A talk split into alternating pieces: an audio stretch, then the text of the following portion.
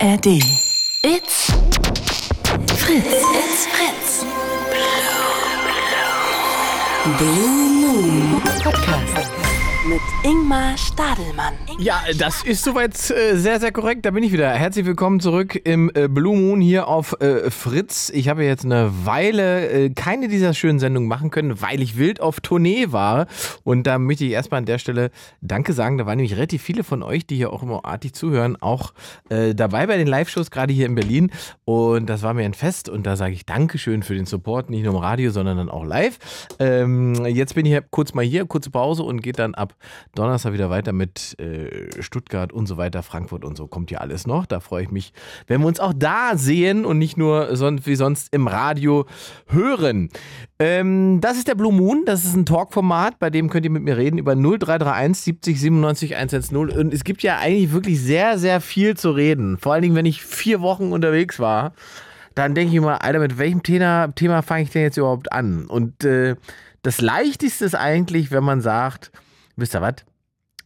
Wir machen Themenroulette. Das bedeutet, weder ihr noch ich wisst, was es am Ende wird. Ihr ruft einfach an über 0331 70 97 110 und dann gucken wir mal, wohin uns diese Sendung heute hier führt. Ähm, einen Livestream gibt es auch noch, den habe ich auf meinem Instagram-Kanal. Einfach Ingmar Stadelmann auf Instagram reinklickern und äh, folgen und dann gucken, was alle anderen nur hören. Das geht da wunderbar. Und ansonsten 0331 70 97 110 äh, anrufen und Teil dieser wunderschönen Sendung werden. Und dann gucken wir mal, wohin uns das Roulette-Rad heute Abend so führt. Also, das ist die Idee beim Thema Roulette. Ich erkläre es gerne nochmal. Ihr ruft an 0331 70 97 110 und äh, dann kommt eine Roulette-Kugel und die bleibt bei einem zufälligen Thema liegen und darüber reden wir dann. Es kann natürlich sein, dass ihr da gar nicht so große Ahnung von habt. Dann hoffen wir, dass andere Anrufer kommen oder Zuhörer kommen und euch unterstützen zum Beispiel, weil sie sagen, ja, da kenne ich mich aus, da kann ich was zu sagen. Da dürft ihr jederzeit einmischen. Ähm, und natürlich auch, wenn schon ein Thema dran war und ihr später anruft, dürft ihr jederzeit zurück auf ein Thema kommen, was in der Sendung schon gelaufen ist. So weit, so leicht ähm, und so überraschend wird es heute auch wieder. 0331 70 97 110. Hier kommen schon Grüße aus Frankfurt. Grüße nach Frankfurt zurück. Bin ich auch bald. Frankfurt in der Brotfabrik. Ich hoffe, da sehen wir uns dann auch. 0331 70 97 110. Wir starten mal mit dem Patrick aus Brandenburg. Hi. Und wie einfach das ist, so da anzurufen, diese Nummer zu wählen, 0331 70 97 110, äh, sieht man ja am besten Beispiel an mir selbst. Das geht so wunderbar. Zack, der liebe Jasper geht dran ans Telefon, begrüßt dich, schreibt dich kurz auf und zack, bist du drin bei Ingmar. Ein traumhaft 10 Minuten Abend. Wow, als hätten wir uns nicht ausgedacht. Du bist ja der, der, der Traum eines Hörers. Nicht wahr? Nicht Aber wahr? wirklich, mein Lieber. Äh, Bist du aus Brandenburg selber, aus der Stadt Ja, Brandenburg? aus der Stadt Brandenburg, ganz genau richtig. Ah, Gut sehr, erkannt. sehr schön, sehr, sehr schön. Genau. Und wie war dein Tag so? Entspannt oder hast du Äh, entspannt. Ich habe eine angenehme Spätschicht gehabt, von der fahre ich jetzt gerade direkt nach Hause und da bin ich auch recht bald. Und dann habe ich jetzt anderthalb Wochen frei und nächste Woche mein Sohn, weil er Ferien hat, habe ich dann bei mir und das äh, eine wunderschöne Zeit, die, die mir da bevorsteht. Ah, toll. Was machst du denn, dass Ja. du so spät noch arbeiten musst? Ich bin Busfahrer. Ach, der Busfahrer. Wir haben schon Ja. telefoniert, mein Lieber. Haben wir schon, Ja, richtig. so. Pass mal auf, ich werfe uns mal eine Kugel, damit alle verstehen, was das hier für ein Konzept ist. Total gerne. Ne? Die Kugel entscheidet ja gleich, worüber wir beide sprechen. Gucken, was da rauskommt. Ich bin so gespannt, ob ich neugierig bin. Ah, dein Lieblingspromi. Oh, jetzt wird's Uh. spannend. Dein Lieblingspromi. Das ist ja, oh, das ist ein gutes Thema. Das ist ja auch anders als vor 10 oder 20 Jahren, ne, muss man sagen. Ja, definitiv. Also ich glaube, was wir, äh, ich rede jetzt mal wie so ein Boomer, was wir vor, vor 20 Jahren noch als Promi definiert haben, es wäre ja heute eher die TikTok-Definition. also wenn man das so bei TikTok sieht, gewisse Menschen, die da irgendwelche Contents haben und wenn du das siehst, wie viele Fans in Anführungsstrichen, wie auch immer die Ja, haben, ja, ja. wo du Und, dann sagst, warum zum Teufel? Der hält nur sein Gesicht in die Fresse und sagt, gib mir Geschenke, gib mir Geschenke oder irgendwie so eine Dinge. und es sind ja auch ganz oft dann so, so, so, so Blasen, wo, wo einfach so Leute quasi eine Million Follower haben und Fans haben, aber außerhalb dieser Blase kennt die niemand. Die können also ganz normal durch die Stadt gehen, niemand erkennt die, aber wenn die sozusagen auf TikTok oder auf, auf Insta unterwegs sind und so weiter, haben die so eine große Gefolgschaft, ähm, dass die die absoluten Superstars ist. Also auch was das angeht, gibt es so eine, hups, äh, mein Handy ist umgefallen, so eine Selektion, so eine Le Selektierung, ähm, wa- was Stars und so weiter angeht. Also ähm, ja, gerade in Deutschland ist es natürlich ähm, ähm, auch, wenn man, ich, ich, für mich ist ja immer Thomas Gottschalk ist für mich immer noch ein Star. Immer noch. Ja, ja, natürlich, ja. Äh, Über, über Jahrzehnte hinweg. Ähm, äh, Gerade besonders das TV ähm, ja geprägt, ne? Auch Ja. äh, zusammen mit, ähm, wer ist er denn, unser Wer wird Millionär? Mein Günther Jauch, Milliardär. Ne? Ist Inflation, ne? Wer wird Milliardär? Genau. Ja. Wer wird Milliardär? Wir haben Inflation Ich in hab Deutschland, letztens so- Freunde. Ich habe letztens so einen geilen Spruch gelesen, deine Mutter war bei, war bei Wer wird Millionär und hat Schulden gemacht. So weißt du, das ist auch böse, Oh, schlecht, aber oh, egal. So, jetzt hast du aber noch keinen Namen gesagt. Wer ist denn jetzt der Lieblingspromi? Ich feier seit, ähm, also äh, bestimmt seit fast 20 Jahren Oliver Kalkofe. Oh, Für mich eigentlich schon fast wie ein Gott. ja. Einfach weil er sehr viele ähnliche Ansichten hat wie ich, gerade was Gewalt angeht, was, äh, was er tatsächlich, weil, weil er kann verbal sehr gut zuschlagen Ja. und echt auseinandernehmen. Richtig? Und aber wir reden jetzt so von der physischer Gewalt, ne, von Terror und äh, all diese Dinge, die einfach wirklich schrecklich sind. Die verabscheut er extrem und äh, Ich, ich fürchte, wir müssen Olli Kalkofe für eine, äh, ab einer bestimmten Generation nochmal einfliegen. Da müssen wir, glaube ich, musst du jetzt nochmal sagen, woher kennst du Olli Kalkofe und was treibt er? Aus seiner Premierezeit, also äh, sogar noch tatsächlich. Er hat ja äh, Kalkofes Mattscheibe damals über viele Jahre betrieben. Angefangen hat er das bei Radio FFN. Wir machen jetzt keine Werbung, aber okay. damals hat er damit hat er damit angefangen, äh, indem er zum Beispiel TV-Shows komplett aufs Korn genommen hat und die parodiert hat und aber Genau. auf seine sehr eigene, sehr spezielle, echt total geniale Art und Weise und war dann über viele Jahre auch sehr erfolgreich auf einen äh, privaten Fernsehsender damit. Ähm, Also der macht so Fernsehsatire und hat die Absurditäten des deutschen Fernsehens äh, durch einen, also nochmal durch den Kakao gezogen. und ähm, nochmal, genau. Genau, Kalkofes Mattscheibe, großartiges Format gewesen. Absolut. Ähm, oft auf den Punkt einfach auch den Finger in die Wunde gelegt beim deutschen Fernsehen, ähm, dass man immer so zwischen zweifelnd und heulend vor Lachen ähm, davor saß und auch sich selbst gegenüber, wie sagt man so schön, schmerzbefreit, also auch in die engsten äh, Leggings mit reingedrückt und so weiter, obwohl Mhm. Ja. er auch ein kräftiges Kerlchen ist. Also man Genau. möchte sagen, auch eine, eine, eine satirische Legende in diesem Land, der Absolut, das Kalkofe. angeht. Und deswegen sage ich, äh, himmel ich ihn schon insofern als eine Art Gottheit an. Ja, Äh, zusammen hat er ja auch, äh, ähm, jetzt komme ich auch auf den Namen nicht, ich bin so nervös, ich rede telefoniere mit Ingmar Schademann. Huhu, toll. Äh, nee, äh, äh, mit Dietmar Wischmeier. Mit Dietmar Ja. Wischmeier hat er ja äh, zum Beispiel auch viel zusammen gemacht, auch damals schon im Radio. Ja. Und äh, da gibt's ja da gibt's ja äh, äh, Formate, zum Beispiel ganze, ganze CDs und Shows, äh, was Richtig. wir zusammen gemacht haben. Und das ist einfach genial. Ich habe zu Hause ganz viel echte noch gekaufte DVDs und CDs von, von wie, Kalkofe. wie, wie hießen die beiden zusammen? Äh, äh, Gürgen und äh, äh, Schwein, nee, Schwe- äh, Ferkel. Ferkel. Ferkel und Gürgen. Was, was, was, Genau. Wie hießen die denn? Was war das denn, das Duo? Äh, ich komm nicht drauf. Ferkel, Fenser. Ferkel, Fenser. Du sag ja nie und immer so eine Dinger. So. bekloppte Sau, du. Genau. Ach Gott, wie hießen sie denn? Genau, er hat, Scheiße. er hat, er hat immer, äh, er hat immer ähm, äh, sein, sein, sein griechisches Bier getrunken. Ja, ne? ja, Bier mit Tzatziki. Bier, Bier mit Tzatziki. und, Tzatziki. genau. Äh, das waren. Oh, scheiße. Jetzt komme ich, jetzt raste Ich- ich gleich ich auch Ich, ich, drauf. Also, da muss ich jetzt direkt mal jemand gleich im Livestream äh, helfen und helfen. Die Arschkrampen, da kommt doch schon. Guck mal. Ja, so. Jawohl. Ich habe Natürlich. die CD vor Augen, da wo der Titel drüber steht, die Arschkrampen. Genau, Ich glaube, richtig. das ist jetzt gerade, was wir beide machen, so ein richtiger Nerd-Talk. Weißt du, wenn du jetzt so Ja, 20 gerne. oder 25 bist, worüber reden die beiden Typen? Was meinen die?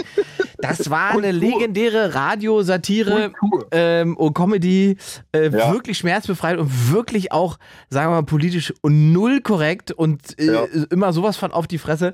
Ähm, ja, ja, ja, ich, also zitiere- Kalkofe, ich ja. Zitiere, ich zitiere zum Beispiel den Kalki, wo er damals das noch, äh, damals das noch im Radio gemacht hat. Da hat er irgendwen, ich kann dir gar nicht mal genau sagen, was er, wen er da jetzt gerade gedisst hat, in Anführungsstrichen. Und er meinte dann halt nur, und ich meine das ernst, ich spreche diese Zeilen hier immerhin im Stehen. Mhm. So, weißt du? Im Radio, einfach so, diese Kleinigkeiten waren einfach immer genial gewesen. Mhm. Und äh, Kalkovs Matsche, wie er sich dann auch immer ins Bild hinein äh, projiziert hat, als ob er wirklich daneben steht. Ne? Dr. Verena Breitenbums damals so veräppelt oder keine Ahnung was. Ja, und ich habe die Originalautogramme auf den, auf den DVDs original und die sind für mich so viel, so viel wert. Jetzt, ja, werde ich immer fragen, hast du den dann tatsächlich auch live gesehen? Weil der macht ja tatsächlich auch Live-Shows. habe ich. Die waren beide hier bei, äh, bei uns hier in Brandenburg an der Havel im äh, Audimax, glaube ich, war das. Mhm. Oder? Irgendwo, egal. Jedenfalls äh, haben sie da die Arschkrampen natürlich äh, gespielt. Und das war für mich, äh, ich muss da hin. Ich muss da unbedingt. Ich habe zwei Karten pro forma gekauft. Ich habe niemanden gefunden, der mitkommt. Äh, weil die keiner so gefeiert hat wie ich. Ja, ja, ich meine, und der gehörte, der, der Olli Welke gehörte auch noch dazu. Zum- ja, jetzt zum Frühstücksradio. Jetzt, jetzt erst. Ja, ja, aber er hat ja zusammen mit, äh, mit, mit äh, Kalkofe einen Podcast. Ähm, Ja, glaub, ja, Kalk jetzt, aber, aber die haben auch äh, damals Genau. beim Radio schon, bei Frühstücksradio haben die auch schon zusammengearbeitet. Da war, da war Welke auch schon Ja. dabei. Ja, ja, ja, ja. So. Ja. Und, Ja, und das äh, ist für äh, mich so die Definition vom Promi auf jeden Fall, wo ich sage, so, das ist für mich, äh, hier bin ich total gerne, wo ich sage, Promi, klar gibt's auch andere Schauspieler oder wie auch immer, die ich feiere, aber wo ich sage, so, also ich bin Fan ja. Äh, definitiv von Kalkofe. Ja, ist aber irgendwo auch ein, wie sagt man, äh, ein straighter, korrekter Typ. Also ich, Absolut. ich habe ich hab den ja auch auf Absolut. Twitter äh, oder aka X und folge dem und sehe, Mein- was der so raushaut. Mein Also, absolutes, absolutes Lieblingszitat, ich glaube, das hat er damals gebracht, als diese Anschläge auf Charlie Hebdo waren ähm, in Frankreich. Äh, da hat er gesagt, Gewalt ist die Bankrotterklärung der persönlichen Intelligenz. Und das ist für mich so eine Art Leitspruch. Den habe ich bei mir zum Beispiel im WhatsApp seit eh und je schon als, als, ähm, ja, als Status oder wie auch immer zu stehen, weil es einfach so ist. Ne? Wenn, du, wenn du zu blöd bist zu argumentieren, dann musst du dein Gegenüber hauen. So hat er das so gesagt. Ne? Und das ist also auch ein bisschen Philosoph, der Olli. Ja, Ja. Äh, absolut, total. Also hat ordentlich was im Kopf. Gut, er ist, äh, haut immer wieder gerne mal so ein bisschen gegen die Ossis, aber ich stehe mal drüber. Aber nur des, der, der Klischees wegen, glaube ich. Ähm, ja, ich glaube auch. Und sag mal, der hat ja auch Filme gemacht, ne? Der hat ja zusammen mit Pastewka, da haben sie die Wichser Genau. gemacht, eins und zwei. Genau, richtig. äh, genau. äh, Feierst du die Filme genauso? Nee. Nee, also schauspielerisch ist er wirklich super, weil er ja nun mal auch dieses Kalkofe Matscheibe-Ding, er kann sich ja in seine Rollen richtig hineinversetzen und äh, macht die so geil nach, ja. Aber ich glaube, dieses Satire-Ding ist eher sein Ding, als eher, wenn er jetzt einen Comedy-Film macht oder so. Also war nett, habe ich mir auch gerne mal angeguckt, aber tatsächlich finde ich ihn in Kalkofes Matschscheibe, Matschbirne hätte ich fast gesagt. Kalkeimers Matschbirne. Entspricht mehr deinem Humor. Ja, definitiv. Ich bin ja ein großer Wichser-Fan, muss ich leider zugeben. Also ich, Das ich, ist vollkommen okay. ich habe ja ähm, äh, mit Pastewka ja auch letztens diese gemeinsame Show gemacht in den Wühlmäusen. Geil. Und da habe ich ihm auch nochmal gesagt, also falls es jemals dazu kommen sollte, dass sie noch einen dritten Teil von diesem Wichser-Film machen, dann äh, wäre ich sehr äh, unangenehm berührt, wenn er mich nicht anruft, wenn er nicht fragt, ob ich darf. Irgendwas, ich, ich stelle mir doch der einfach eine Ecke. oder so. ja, ist mir alles wurscht, ich will einfach dabei sein. Okay, Olli ist Kalkofe. ja auch genial, das, war. das, Also. das nehmen wir mal schon mal so mit. Gibt es sonst noch einen, von dem du sagst, der gehört für mich auch noch dazu oder ist Kalkofe die Ausnahmeerscheinung für dich? Also ich heb, heb tatsächlich ungern Menschen hervor, so deswegen, ähm, er, er also Kalkofe bleibt, ist und bleibt. Also Nö? klar, gibt viele nette Menschen und so, auch äh, großartige Schauspieler oder Sänger oder äh, Innen und so weiter, aber also jetzt auf, äh, wirklich nach dieser Frage auf Anhieb kommt in meinen Kopf Kalkofe, mehr Ja. nicht. So, weißt Und, du? aber äh, also wenn man wenn es um Musik gehen würde, was würde da kommen? Sido. Sido. Ach guck mal, da hätte ich auch nicht mitgerechnet. Sido Doch. ist es bei dir. Sido ist Schon ist immer oder erst der späte Sido? Nein, auch seit 2003 so. Der frühe Also- Sido schon. Ja. Der Arschfix-Song war es also. Äh, äh, äh, auch, ja. Nein, was waren's? Ich glaube, Ansage 2 oder sowas damals gewesen. Ich glaube 2003 ist tatsächlich Arschfix-Song, oder? Bin ich jetzt. Das kommt hin etwa. Klingt der Weihnachtssong und so. Genau. Nein, aber tatsächlich, tatsächlich, weil Sido echt ein Selfmade-Man ist, also wirklich äh, durchhält, weißt du? Und Ja. er weiß genau, wie er es richtig an, anpacken muss. Er hat zwar viele schon gefeatured, wo man sagt, ey, wie kannst du denn so einen Trottel featuren? Aber das ist, das ist ja nicht, äh, nicht, nicht ohne Durchdenken so. Er macht es schon irgendwie, weißt du, er hängt sich an Leute, wo er weiß, okay, äh, da sind jetzt irgendwelche Streamer oder TikToker oder so, die sind gerade irgendwie total in. Naja, versuchen wir mal gucken, dass wir. Ja, das, also der hat natürlich ein Trendbewusstsein, das stimmt schon. Was mich aber bei. Sido viel mehr fasziniert, ist, dass er äh, sozusagen sich nicht gescheut hat, sich weiterzuentwickeln oder zu sagen, pass auf, ich Ja, bin nicht mehr derselbe genau. Typ wie vor 20 Jahren oder auch nicht wie derselbe vor 10 Jahren. Ich habe jetzt auch gerade mehr Bock auf die Musik, dass die so ist und dass ich das und das mache als Feature und so weiter. Das ist so ein bisschen, wenn man wenn man sozusagen die, die, die anderen Nasen sich so nimmt, also wenn man zum Beispiel Bushido dagegen hält, ähm, der führt meiner Meinung nach, soweit ich das sehe, führt er ja ein völlig anderes Leben als das, was ihn früher ausgezeichnet hat und dann auch musikalisch geprägt hat. Ja. Und deswegen ist das musikalisch auch nicht mehr so authentisch, finde ich, was er macht, Ja. weil, weil, also eigentlich müsste er auch ein Kinderalbum machen, ne? Ja. Er ist Papa. Also äh, ja, also äh, ich bin ich bin voll bei dir. Ähm, sie, Entschuldigung. Silo hat tatsächlich auch schon immer gesagt, dass er äh, einfach das macht, wa was ihm in den Kopf kommt, weil, ihn, weil er natürlich früher viel gehört hat, äh, deine Musik ist ganz anders als früher und so Scheiße, äh, bist gar nicht mehr so underground und so. Ja, natürlich nicht.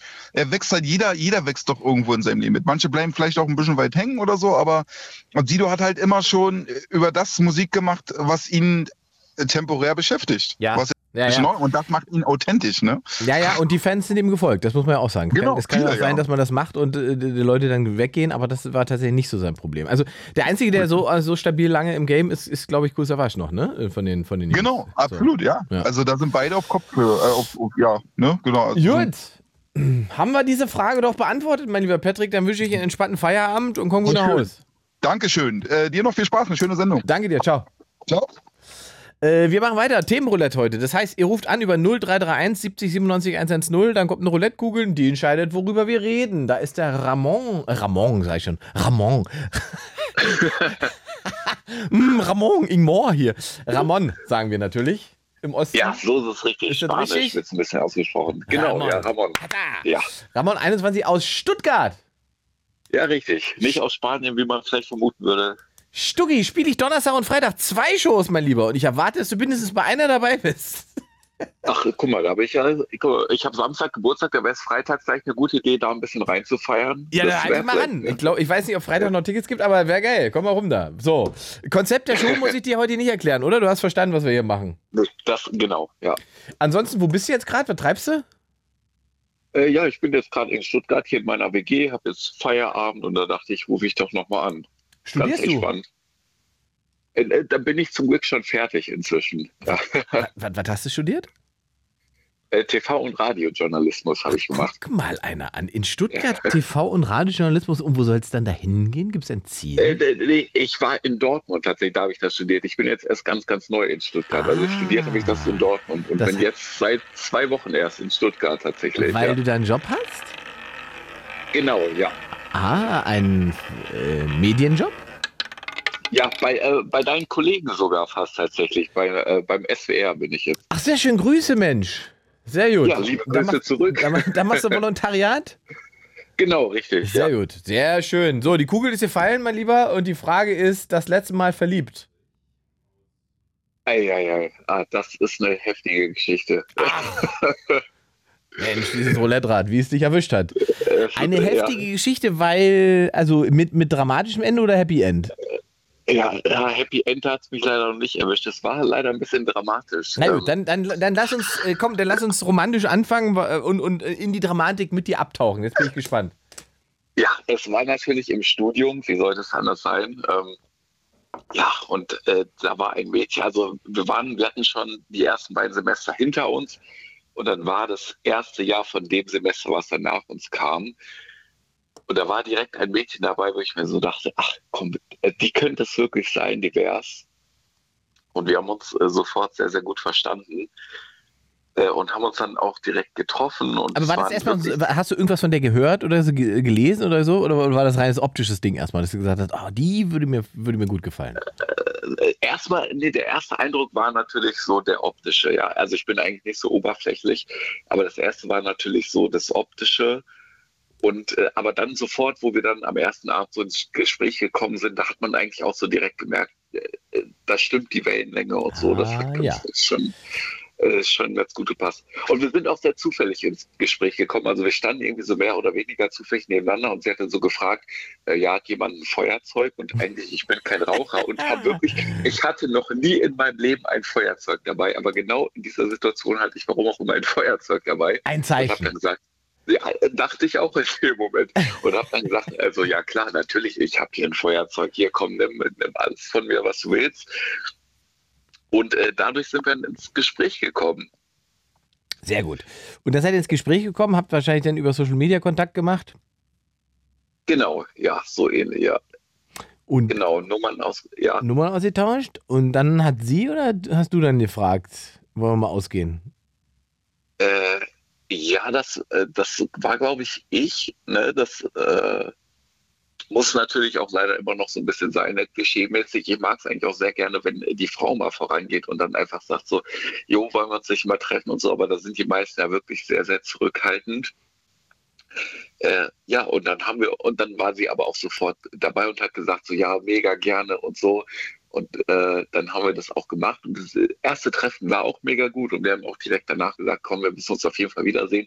Und haben uns dann auch wieder getroffen und haben uns auch noch ein drittes und viertes Mal getroffen. Und äh, dann war es aber leider so, dass sie dann erstes Mal, dass sie dann irgendwann gesagt hat, ja, sorry, die Gefühle sind leider nicht stark genug und es reicht leider einfach nicht, obwohl sie halt vorher leider eigentlich genau das Gegenteil signalisiert hat. Also sie hat sehr Körperkontakt gesucht. Und ich wollte gerade sagen, lief denn da, wenn ihr euch drei, vier Mal getroffen habt, lief denn da auch schon was? Habt ihr ein bisschen rumgemacht und so? Hm, äh, rumgemacht nicht, aber es war schon ein äh, bisschen, also ein bisschen mehr als so Treffen, aber jetzt auch nicht krass rumgemacht. Also, also es war noch so. Ja, so ein bisschen, ja, ja, ja so, aber nicht, nicht jetzt krass intim, aber es war schon so ein bisschen, dass wir uns auf jeden Fall näher gekommen sind. Und äh, das ähm, ging dann drei, vier Mal so oder äh, war es beim, beim letzten Mal dann die Knutscherei?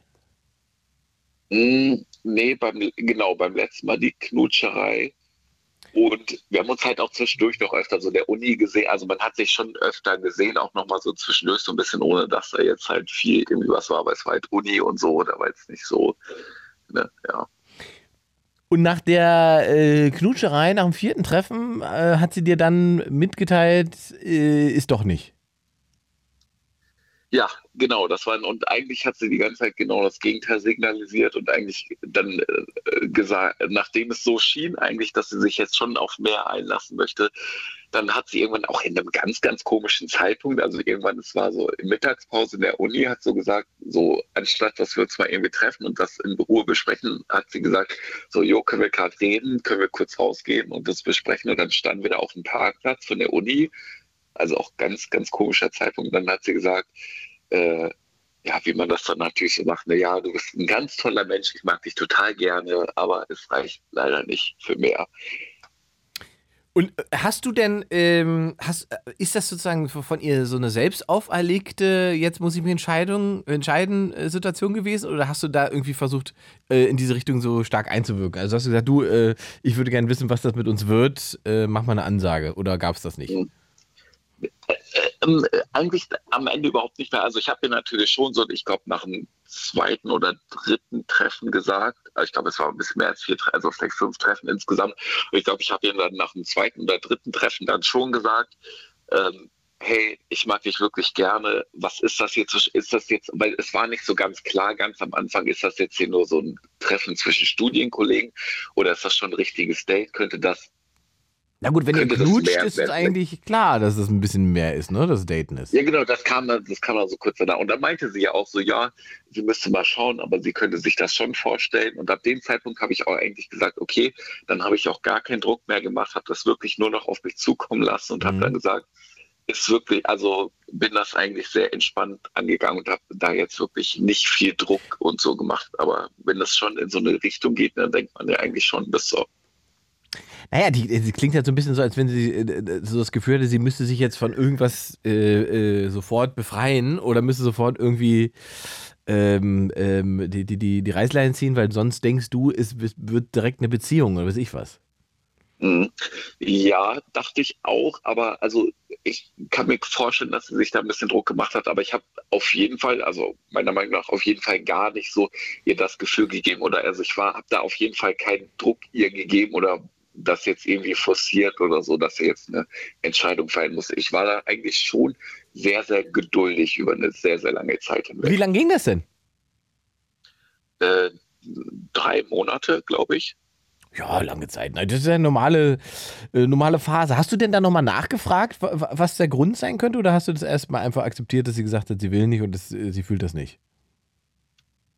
Mm, ich habe es dann erstmal auf sich beruhen lassen, weil ich dachte so, ja, mein Gott, so egal, was jetzt der Grund ist, so es wird ja nicht so an der Entscheidung ändern. Mhm. Und ich hatte auch so ein bisschen das Gefühl, also es, also sie hat halt gesagt, dass es im Moment nicht so richtig passt und dass es jetzt nicht so der richtige Zeitpunkt war. Und ich glaube, also dass sie einfach generell, also dass sie einfach kein Interesse hatte und das ist ja auch völlig in Ordnung. Aber ich glaube, das war einfach so eine gerne genutzte Ausrede von ihr, dass es dann einfach nicht so gepasst hat in dem Moment, weil sie nicht gerne die Wahrheit sagen wollte und einfach sagen wollte, ey, du bist es nicht und ich will nichts von dir. Mhm. Und ich glaube, das hat sie sich einfach nicht getraut. Und das fand ich so schade, weil wir davor auf so einer krass emotionalen und ehrlichen Basis immer kommuniziert haben. Und dann hat ihr aber im entscheidenden Moment leider die Ehrlichkeit gefehlt. Welches Verhältnis habt ihr beide denn jetzt? Äh, ja, danach äh, ist es, waren wir noch sehr, sehr freundschaftlich unterwegs, weil sie hat dann auch gesagt, hey, wir wollen, lass uns bitte noch befreundet bleiben, aber für mich war eigentlich schon klar, dass das eigentlich nicht so richtig funktionieren kann. Mm, Und dann, äh, ja, es kam ja noch eine krasse Sache, die muss ich noch unbedingt erzählen. Ja, Äh, bitte, das wollen wir jetzt noch hören. das, äh, das ist ja eigentlich überhaupt erst äh, die Sache, was diese Geschichte ausmacht. Äh, und zwar hat sie dann, ich weiß bis heute leider nicht, ob es noch währenddessen war, wo wir uns gedatet haben, oder ob es kurz danach war, äh, dass sie mit einer meiner engsten Freunde geschlafen hat. Und äh, das war natürlich dann so eine Sache, wo ich mir gesagt habe, ey, also ich war ja nicht mit ihr zusammen, so sie kann machen, was sie will, sie ist völlig frei in dem, was sie macht. Ja. Aber wenn sie mir sagt, so sie will im Moment nichts mit irgendjemandem haben und dann mit einem meiner besten Freunde, Freunde schläft und ich das erst später erfahre Ja, und vorher davon nichts ja, wusste und die ja, beiden mir ja, das ja. nicht erzählen und mir so tun, als wäre überhaupt nichts. Und ich habe mit ihr darüber gesprochen, weil ich habe gemerkt, dass zwischen ihr und ihm irgendwas ist. So auf Partys, die waren schon zusammen, da habe ich so gemerkt, so ist da irgendwas. Und ich habe sie auch darauf angesprochen und sie hat so gesagt, nein, im Leben nicht, auf gar keinen Fall, das könnte ich mir überhaupt nicht vorstellen. Ja Das gut, dann halt so haben wir ja die Erklärung. Da haben wir jetzt, jetzt das große Mysterium aufge, äh, äh, aufgeklärt. Die Dame war einfach etwas sehr unehrlich mit dir, hat da so ein zwei, schnell, äh, zwei, Zweier, Zweierrennen gefahren. Und da kannst du jetzt am Ende eigentlich ja doch froh sein, dass das da nicht weitergeht. Ja, ja, das war ich dann auch. Also es war gar nicht so, dass sie das, äh, dass sie wirklich ernsthaft was von ihm wollte. Also sie hat jetzt nicht mir eine Abfuhr gegeben, weil sie was von ihm wollte. Das war jetzt so eine, ja, so eine Belustigung. Ja, ist ja auch okay, aber die- also genau, die- also der Weg wäre ja trotzdem sozusagen das zu formulieren, ne? Das ist halt, es ist ja trotzdem auch, auch, auch völlig ohne Not, ähm, ohne Not gelogen eigentlich. Ja, ja, total. Und deswegen, also so schwer das damals so in dem Moment für mich war, desto, also desto egaler ist es mir jetzt eigentlich, weil ich denke mir so, wenn hat damals so, war nicht ehrlich zu mir und dann denke ich mir so, dann braucht man so einen Menschen auch eigentlich nicht in seinem Leben. Das ist dann, Dann hast du, glaube ich, jetzt doch Glück gehabt. Aber da haben wir was gelernt. Dann hast du dich so also verschossen in jemanden, der am Ende eigentlich nur ein bisschen mit dir rumgespielt hat. ja, ich glaube, so kann man das leider Ja, so müssen wir es zusammenfassen. Ja, Aber also, die, die, die, Lehre daraus ist einfach, so, dass du am Ende jetzt gar nicht so schlecht daran mitgefahren bist, dass da nichts weiter daraus geworden ist, weil wenn die an der Stelle schon unehrlich war, hm, weiß man nicht. Ne? Ja, das glaube ich auch. Und ich, also ich glaube, also ich bin auch bis heute davon überzeugt, dass es äh, leider Gottes auch eine extrem wertvolle Erfahrung in meinem Leben war, weil ich daraus wirklich, glaube ich, krass gelernt habe, äh, Menschen noch mal viel besser einzuschätzen und mir auch wirklich gen viel genauer Gedanken darüber mache, so was wollen Menschen eigentlich von mir und äh, wie kann man das einschätzen. Und ich glaube, das ist eine Erfahrung, die muss man einfach mal mitgemacht haben. Und dann passiert das, glaube ich, auch so schnell dann nicht nochmal. Gut, Ramon, dann danken wir für deinen Anruf und dann sehen wir uns vielleicht äh, am Freitag. Ja, äh, wird mich freuen. Gut. Stimmt, ich schau mal nach. Schau mal. Hau rein, bis dann, ciao. jo, bis dann. Ciao. 0331 70 97 110. Äh, wir spielen Themen Roulette. Äh, das kann alles Mögliche ergeben an Themen und äh, die Kugel entscheidet, worüber wir reden. Der Olli aus Hamburg, der ist schon eine Weile da und wartet. Hallo, Olli. Moinsen, du alte Rampensau. Hi. Ja. Bist du in Hamburg noch? Dann bin ich auch da. Ich bin nie, ich war ja gerade in Hamburg, Mensch. Ah, und ich hatte Urlaub und hatte drei Wochen Nachtschicht. Ah, super optimal. Ach Gott. Ja, hast du Ja, aber verpasst. irgendwas ist ja immer. Ich habe zwei sehr, sehr schöne ausverkaufte Shows da im, im wie heißt das, im Schmidtchen gespielt, auf, in, auf der Reeperbahn. Ach was. Ja, Das das, war das hysterisch. Das war hysterisches Publikum. Sehr schön. Hat mich sehr das, gefreut. das ist Hamburg. Da, ich wollte gerade sagen, die Hamburger von wegen unterkühlt und so. Richtig ausgerastet, die Leute. Das war Naja, geil. die Hamburger dauern, dauern, bis sie auftauen, aber dann richtig. ja. ja, ich komme auf alle Fälle wieder nach Hamburg. Also da musst du keine Sorgen ist machen. Aber gut. Äh, du hast das Konzept hier ja verstanden. Ne? Ich werfe mal eine Kugel und gucken, was wir Selbstverständlich. rausspringen. So, Machen wir. sehr schön. Sonst einen entspannten Tag gehabt? Äh, Ich bin gerade auf Nachtschicht. Ich stehe, hab gerade abgesattelt, mein LKW. Er hat abgesattelt. Achso, also, das klingt so, als wenn du Ja, auf dem. Klo warst. Aber du hast abgesattelt, heißt, du hast den LKW geparkt. Genau, also den, den Aufleger getauscht, weil jetzt kommt gleich ein Begegnungsfahrer und der bringt sein hoch. Aber der stand im Stau. Aber schönes Thema, danke. Das, das, das klingt alles wie Metaphern für äh, harten Stuhlgang. Was hast du gesagt? Ja. Äh, Absatteln und dann, was war das andere? Den, Äh, Begegner. dieser Begegner, da kommt und äh, den, den, den abstellen oder irgendwas war noch, den, Ja, ja, genau. so. Stellst einen Stuhl in, in, in, in den Flur, hast du, ja, lassen wir das. Die Kugel sagt, wir beide Stuhlgang. reden, wir beide reden übers Auswandern. Oh, hast ja genau den richtigen erwischt. Ist es so? Ähm, ich bin Deutsch-Amerikaner, bin bis ich 18, 19 war in den USA groß geworden und ich wollte eigentlich mit 50 wieder zurück. Dann habe ich noch zwei Nachzügler, zwei Kinder bekommen, die 10 und 12 sind und jetzt sage ich mit 55, also in drei Jahren. In drei Jahren will er auswandern. Und das heißt, Ja, auswandern ja, eigentlich back- nach, also zurück, back, back in the USA, oder? Yeah, absolutely, ja, indeed.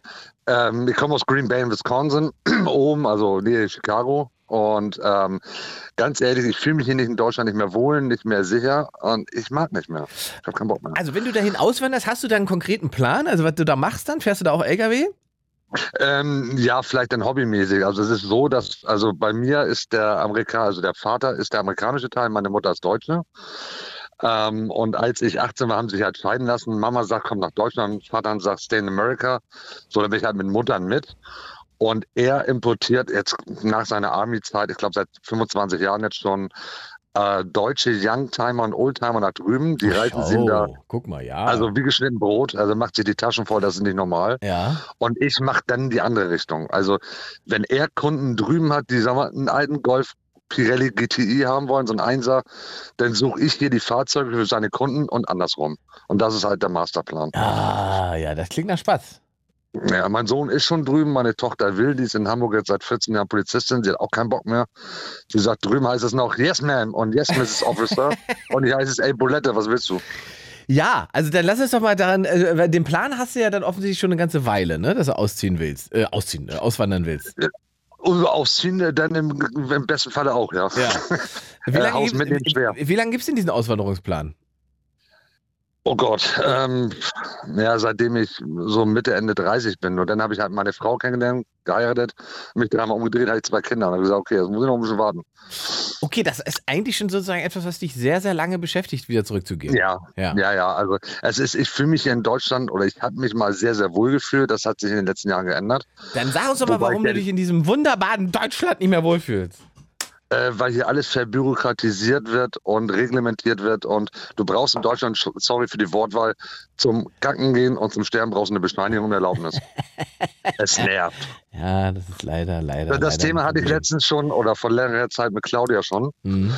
Ähm, ich war über 20 Jahre schwer alkoholkrank, bin jetzt seit achteinhalb Jahren trocken und feiere das. Also es ist mein neues Leben. Und ich würde gerne zum Beispiel hier in die Suchtberatung gehen. Mhm. Ähm, die in den Kliniken, die ich alle noch kennen, aus den Suchtkliniken, aus den, von den Treffen jährlich, wo dann die ehemaligen sich treffen, die sagen, Olli, du wärst prädestiniert, wir wollen dich haben. Mhm. Aber du hast nicht studiert.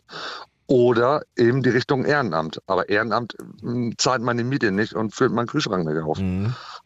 So drüben ganz anders. Ähm, wo ich nicht jetzt sage, dass das jetzt mein Ziel ist da drüben. Ich will halt bei Vater mit einsteigen und einfach ein chilliges Leben haben. Ich arbeite lange genug und irgendwann ist nochmal Schluss. Und hier ist halt alles verreglementiert und ohne Zettel bist du nix. Das ist äh, tatsächlich aber auch etwas, was tatsächlich, auch wie du es richtig beschreibst, äh, gefühlt in den letzten 10, 15, 20 Jahren schlimmer geworden ist. Ne? Das ist ganz schlimm geworden, ja. Dabei reden ja Das alle eigentlich genauso lange. Ja, genau, aber genauso lange reden doch eigentlich alle schon darüber, dass wir zu viel Bürokratie haben und dass da gegengearbeitet werden muss. Warum wird es denn dann noch schlimmer? Naja, mit, mit, mit, mit ganz vielen neuen bürokratischen Schritten und Gesetzen wird versucht, die Bürokratie abzusch äh, Mhm. abzuschaffen. Also ein Paradoxon. Mhm. Also es ist, Die Bürokratie wird sich halt. nicht selbst abschaffen, ne? Nee, nicht ganz, nee. Mhm. Und das ist halt, das sind so Sachen, die mich stören. Ähm, ich bin ganz weit davon entfernt zu sagen, oh, Amerika ist alles besser und scheiß Deutschland, um Gottes Willen. Ich fühle mich hier wohl, hier sind meine Freunde, aber nicht wohl genug, um zu sagen, hier habe ich noch eine Zukunft. Ich, ich war 14 Jahre selbstständig mit einer eigenen Firma, habe nicht eingezahlt. Ähm, ich kriege hier Bürgergeld, Rente und das war's. Mhm. So, und ich habe hier keine Perspektive mehr für mein Alter. Und ich möchte gerne drüben, äh, wir kommen aus Green Bay, ich möchte da äh, auf der Veranda abends sitzen mit meinem alkoholfreien Bier, mit meinem Kaffee oder mit meinem Tee, äh, wippen mit der amerikanischen Fahne und die Nachbarn kommen vorbei und sagen, hey, howdy, alles okay? Ja, läuft, läuft. So, das will ich. Verstehe Und das werde ich drüben bekommen. Ja, das kann ich, das kann ich nachvollziehen. Das macht Sinn. Also du hast ja einen sehr, sehr konkreten Plan einfach. Und Ja, also eigentlich ist fest. es kein Plan, es ist eine Option, ne? Nee, das ist, das steht fest. Ja, eben, meine ich ja. Das ist eine ganz In klare drei Jahren sind, achso, ja, also in drei Jahren, dann ist mein Sohn 15, wird 16, die Lütte ist 13, wird 14, dann geht das. Mhm. Jetzt will ich das noch nicht. Und ich baue es mir halt jetzt gerade auf mit Vater noch. Hätte es denn mal noch ein anderes Ziel oder Land gegeben, wo du gesagt hast, könntest du dir vorstellen, dahin zu ziehen oder dahin zu, auszuwandern? Pff, Ja, da gibt es viele Optionen, nur ähm, ich weiß nicht, dafür brauche ich dann ungefähr so 6, 7 Millionen und die ersten fünf haben nicht geklappt, also Lotto gewinnen. das ist so. Okay, meinst du, Ich hängt tatsächlich an der Knete dann, ja? Sonst äh, sagen wir mal, die Knete spielt keine Rolle, wenn du diese 5, 6 Millionen hättest, wo würdest du denn hingehen? Ja, es wäre schon First Choice, wenn in den USA, ne, weil ich das Leben da kenne. Mhm. Und väterlicherseits ist die ganze Family da und dass das halt, das miteinander umgehen. Ich kenne ja nur, ich kenne ja nur beide Seiten. Ähm, und das ist einfach anders. Und das ist, wir wohnen in so einem richtig spießigen, wie im typischen Highschool-Teenager-Film, äh, wohnen wir in so einem Wendehammer und dann wirklich im Sommer setzen sich die zwei, drei Nachbarstöchter hin, verkaufen für 50 Cent oder einen Dollar ihre Limo. Ähm, und dann kommt der nächste Nachbar, euch stellt nochmal einen Grill dahin und mit einmal feiert die ganze Straße. Mhm. Das interessiert da keinen und das, das ist halt so ein Selbstgänger. Ne? Und das geht hier nicht. Aber gut, wir sagen mal, Amerika, die Option gäbe es nicht. Gäbe es eine andere? Gibt es ein Land, von dem du auch sagst, das finde ich so spannend, da könnte ich mir vorstellen hinzugehen? Oder ist es eigentlich nur Deutschland oder USA? Ja, es, es gibt einige, weil ich, ich war ein paar Jahre auch als Animateur unterwegs, einfach mal um die Welt kennenzulernen. Also Neuseeland wird mich reizen. Ah, Sehr geil. Guck mal. Also, Ja, oder ich- Japan auch, auf Ja, alle Fälle. Da geht's nächstes Jahr hin. Mhm. Wie- Warst du in Neuseeland auch tatsächlich? Noch nicht, leider nicht, aber es interessiert mich. Das ist nur das Problem mit dem Flug und ich habe Flugangst. Ja, willkommen im Club. Willkommen im Club. Also Flugangst eigentlich nicht, also eher äh, Absturzangst. Also ja, ja, ja, ja, sehr gut vom Fliegen zusammengefasst. ja eigentlich nicht. Richtig. Ja, ich, bei Neuseeland denke ich halt immer, und es ist tatsächlich ein Gespräch, was ich mit einer Freundin von mir geführt habe, die äh, da ein halbes Jahr gelebt hat, die hat auch gesagt, das ist alles sehr, sehr schön, aber das ist auch alles Mhm. sehr, sehr klein. Also man ist halt einfach, Ja, ja. in, in drei Wochen ist man mit allem durch und dann sitzt man auf Neuseeland. Ja, da gibt es noch Schlimmeres. Also meine allerbeste Freundin und ich, wir haben gesagt, wenn einer von uns im Lotto gewinnt, dann hauen wir 2050 ab nach Mikronesien und kaufen eine Insel. Auch schön, auch schön. Ja, ja, schon ein paar, was äh, kennen viele nicht, aber da fliegst du halt zwei Tage hin, ne? Mhm. Sonst wäre ich da wahrscheinlich auch mal im Urlaub. Ähm, aber so, ja, Indonesien, äh, hier, ähm, Neuseeland, also das wäre schon, ne? Ist schön, ist wunderschön. Ähm, nur weit weg, ne? Mhm. Und du brauchst Taler auf Tasche, ne? Ja, das ist wahrscheinlich bei den meisten Auswanderungsplänen dann Mhm. das Problem. Ja, das Also, brauche brauch ich in den USA nicht. Ne? Also ich, mein Vater sagt, sag, wenn es konkret ist, ein halbes Jahr vorher Bescheid, dann regelt er alles und dann ziehe ich da ein. Fertig, Mhm. bums, aus dem Haus. Weil es natürlich Family ist, ne? Ja, Mensch, also da sag ich mal so, äh, da drück mir die Daumen, dass das alles so kommt und klappt. Und kurz bevor du es machst, musst du also, falls ich die Sendung dann noch mache, nochmal anrufen. Ja, das, das, das kriege ich wahrscheinlich hin. Also ich habe ja auch noch gesagt, falls mich die Liebe hält, ich bin Single, also immer noch auf der Suche nach der zukünftigen Ex. Nein, ähm, und wenn Das die Liebe mich doch, hält, das wäre doch möglich, sagst du. Wenn jetzt das eine, wäre die einzige wenn Option, jetzt ja. irgendwie noch eine richtige Braut um die Ecke kommt, wo der Olli sagt, die, äh, die habe ich mich verschossen, dann würdest du auch noch bleiben. Ja klar, logisch, weil ähm, wenn ich jetzt jemanden kennenlerne, ähm, beim Kennenlernen äh, ist ja der Plan eigentlich nicht der Hauptgrund, sondern dass man sich sieht und sagt, oh, das könnte ja passen. Mhm. Und äh, wenn da jetzt sich was draus entwickelt, dann wäre ich ziemlich egoistisch, wenn ich sagen würde, äh, Schätzelein, also für drei Jahre kann ich dich mir anbieten, aber dann bin ich weg. Mhm. Nö. Also dann kann ich mir auch vorstellen, hier alt zu werden und dann irgendwie, ähm, was ich mit 85 auf der Parkbank zu sitzen und sagen, komm, Schatz, heute knutschen wir mal ohne Zähne. Äh, Habe ich keine Schmerzen mit. Das ist die richtige Einstellung auf alle Fälle. Ja, aber das weißt du ja, wenn du suchst, dann, mh, also ich versuche mich finden zu lassen, aber es ist im Moment auch ein bisschen schwierig. Gut, mein Lieber, ich danke für deinen Anruf, Ja. hab eine entspannte Nacht. Ja, wünsche ich dir auch und mal schön weiterhören, was noch so kommt. Jo, bis dann, ciao. Ja, bis dann, tschüss. 0331 70 97 110. Äh, Themenroulette haben wir hier. Ähm, das bedeutet, ihr bestimmt das Thema nicht, sondern die Roulette-Kugel bestimmt, worüber wir sprechen werden. Und äh, 0331 70 97 110, das ist die Nummer, damit ruft ihr an. Und dann lassen wir uns doch mal überraschen davon, was das Thema der Show für euch ist. So, wir machen weiter mit dem Bernd. Einen wunderschönen guten Abend, Bernd. Bring mal. Na? Also, also bitte nicht Klimakleber, nachdem meine Freundin ja in deiner Show vorige Woche alle durcheinander gebracht hat dadurch. War das eine wilde Rutsche? Ja. War das war- wild? Der zweite war, Teil? Es war schon, ich sag mal so, es ist, ist echt clever von dir, das so aufzuziehen. Muss man ja sagen. Ja, du kriegst einerseits natürlich immer ordentlich Input und andererseits äh, Ein Tanz auf du, lagerst du die Verantwortung auf dein Publikum ab. Clever, clever.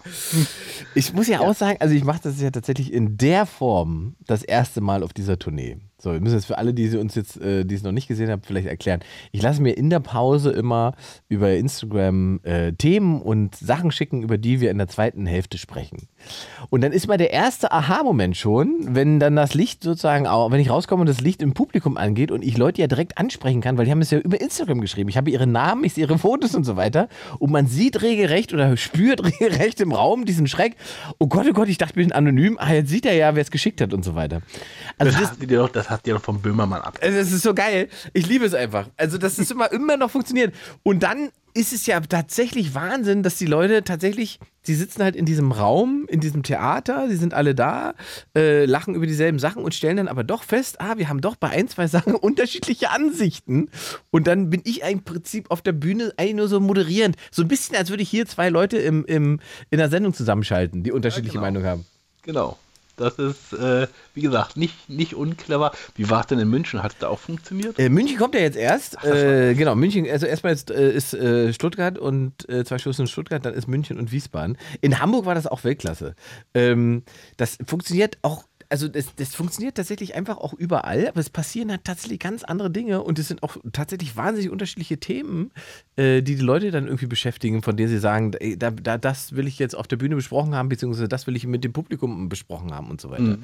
Ähm, ich habe, wie gesagt, ich habe das ja schon mal so ein bisschen gehabt mit, mit so Impro-Teilen und so weiter, aber dass ich mir irgendwann mal gesagt habe, pass was, wir, wir gucken jetzt einfach mal, was die Leute wollen und dann reden wir aber auch wirklich alle darüber. Und wenn es lustig ist, dann ist es lustig und wenn es ernst ist, dann ist es halt gerade ernst. Aber ähm, das hat in Berlin bei beiden Abenden auch so eine Eigendynamik bekommen. Das war Wahnsinn. Das war echt Wahnsinn. So, also ihr habt Spaß gehabt, ja. Ja, ja. Ähm, ja. sehr schön, dass ihr da wart. Wollen wir mal eine Kugel? Du weißt ja, wie es funktioniert, ne? Na Ich- klar. Ich, ich, schieb, ich schieb mal eine Kugel hier für dich. Sehr, Aus- sehr gut, dass ich jetzt schon dran bin, weil ich muss gleich auch ins Bett, damit ich vorschlafe fürs Spielen nachher. Was denn für ein Spiel? Na, um 1 Uhr, um 2 Uhr spielt die deutsche Nationalmannschaft. In was? Fußball. Wirklich? Wo spielen wir denn? Ich hab, Testspiel gegen Mexiko. Ach du Scheiße. Testspiel gegen Mexiko natürlich in den USA. wir spielen heute Nacht gegen USA. Ja. Nee, nee, gegen die USA haben wir ja am Samstag. Ähm, gegen Mexiko. Guck mal, ich, hab, bin da, ich bin bei dem Fußball, das ist so krass. Ich war so ein Fußballfreak. Ich bin da richtig raus. Ja. Ich bin da richtig raus. Das ist ja Wahnsinn. Das heißt, wo, wo läuft das heute Nacht? Äh, na, ich gucke mir das an auf der AD. In der ARD. Ab um eins oder um wann? Ab um 2 sozusagen, also 1.45 Uhr starten irgendwie die Übertragung. Ich will mal gucken, ob ich jetzt Bin ich genau pünktlich zu Hause, fertig mit der Sendung und kann ich das mal angucken. Siehst du? Sehr schön. So, Was sagt denn die Kugel? die Kugel sagt Krieg. Oh, das ist ja mal kein so schönes Thema, würde ich sagen, weil Krieg ist ja überall. Ist es so, ne? So gefühlt ist es jetzt gerade Ja. wirklich überall. Es ist, wirklich, wirklich echt schlimm. Alle Leute verrückt, so nach dem Motto. Ich glaube, die Israelis. Ja, es ist, es ist echt, es ist wirklich, es ist wirklich echt schwierig. Ja, wenn man, das, das Problem ist, ich kann natürlich jetzt nicht so, nicht so richtig aus dem Vollen schöpfen. Nachher sage ich noch irgendwas wie der Precht. das geht ja nicht. ja. Soll ich dir was sagen? Ich, also, bevor wir, also, diese Prechtnummer Ja. Fasziniert mich jetzt gerade schon wieder auf, auf zwei Ebenen, weil ich mache ja einen Podcast, wo wir die, die, den Podcast von Lanz und Precht immer zusammenfassen. Ja, stimmt. Ne? Das kommt ja logischerweise auch diese- Richtig. Da bin ich aber gespannt. Na, pass auf, wir haben das ja zusammengefasst. In sieben Minuten fassen wir immer Lanz und Precht zusammen, weil falls man mitreden will, aber nicht die beiden Nasen hören möchte. Das war die Grundidee, das war eigentlich nur eine, Schnapsidee und jetzt hören das aber laut, Leute, Leute. Äh, Richard, wo erreiche ich dich, heißt das. Ich auch. Und wir haben das zusammengefasst und du wirst, wenn du es dir jetzt nochmal anhörst, hören, dass wir darauf nicht weiter eingegangen sind. Ähm, und das nur einmal kurz angeschnitten haben und dann weitergemacht haben mit dem Podcast, in der Zusammenfassung, weil wir uns eigentlich einig waren, ähm, dass man, also man könnte, man könnte ihm das sozusagen alles boshaft auslegen und sagen, aha, Antisemitismus, oder man könnte sagen, das hat er offensichtlich in dieser einen Stunde Laberei ähm, Ne? Das ist so weggelabert. So. Deswegen Ja. sind wir da nicht, sind wir da nicht so drauf gegangen. Ich habe dann aber tatsächlich auch später kurz gedacht, war das richtig oder war das falsch? Hätten wir nicht eigentlich auch schon, wenn wir die Zusammenfassung machen, sagen müssen, oh, schwieriger Take. Und Ja, wenn, ähm, wenn ihr die Ableitung seid, dann mitgehangen, mitgefangen. ja, ja, so ein bisschen. Aber wir, hätte, wir hätten, hätten das. Ich bin da un, ein bisschen unleidig, was das angeht. Auf der anderen Seite denke ich mir, ist er ja gerade, weil er sich so ein Ding jetzt geleistet hat, kommt er halt ganz vielen Leuten gelegen, weil man sich sozusagen, ohne dass man sich zu dem eigentlichen Konflikt positionieren muss, einfach sagen kann, ja, aber also was der Brecht sagt, ist natürlich falsch. So, weißt du, das ist auch geil. Da kommen so lauter Leute, die sagen, okay, ja, das, das Brecht, ja, da kann ich jetzt nichts zu sagen, aber das mit Brecht, das geht gar nicht. Ähm, also das finde ich auch faszinierend. Ja, das na ist wie gut. so eine Ausrede. Das ist, das ist, das ist natürlich, das ist natürlich dann auch übertrieben. Also das ist, das ist, das ist Blödsinn. Aber dass der Herr Brecht natürlich durchaus dafür bekannt ist, dass er sehr teilweise, teilweise sehr, ähm, er, er redet ja auch, er redet ja auch immer sehr eindrücklich. Muss Ja. man ihm ja lassen. Ja, Ja, er ja. schafft das ja auch, diese Meinung zu vermitteln. Und dass das auch stimmt, was er sagt. Aber Na, das ist Problem. es halt nicht so. Da, ja, das Problem das ist halt einfach, dass der Mann halt an einem bestimmten Bereich riesige Kompetenzen hat.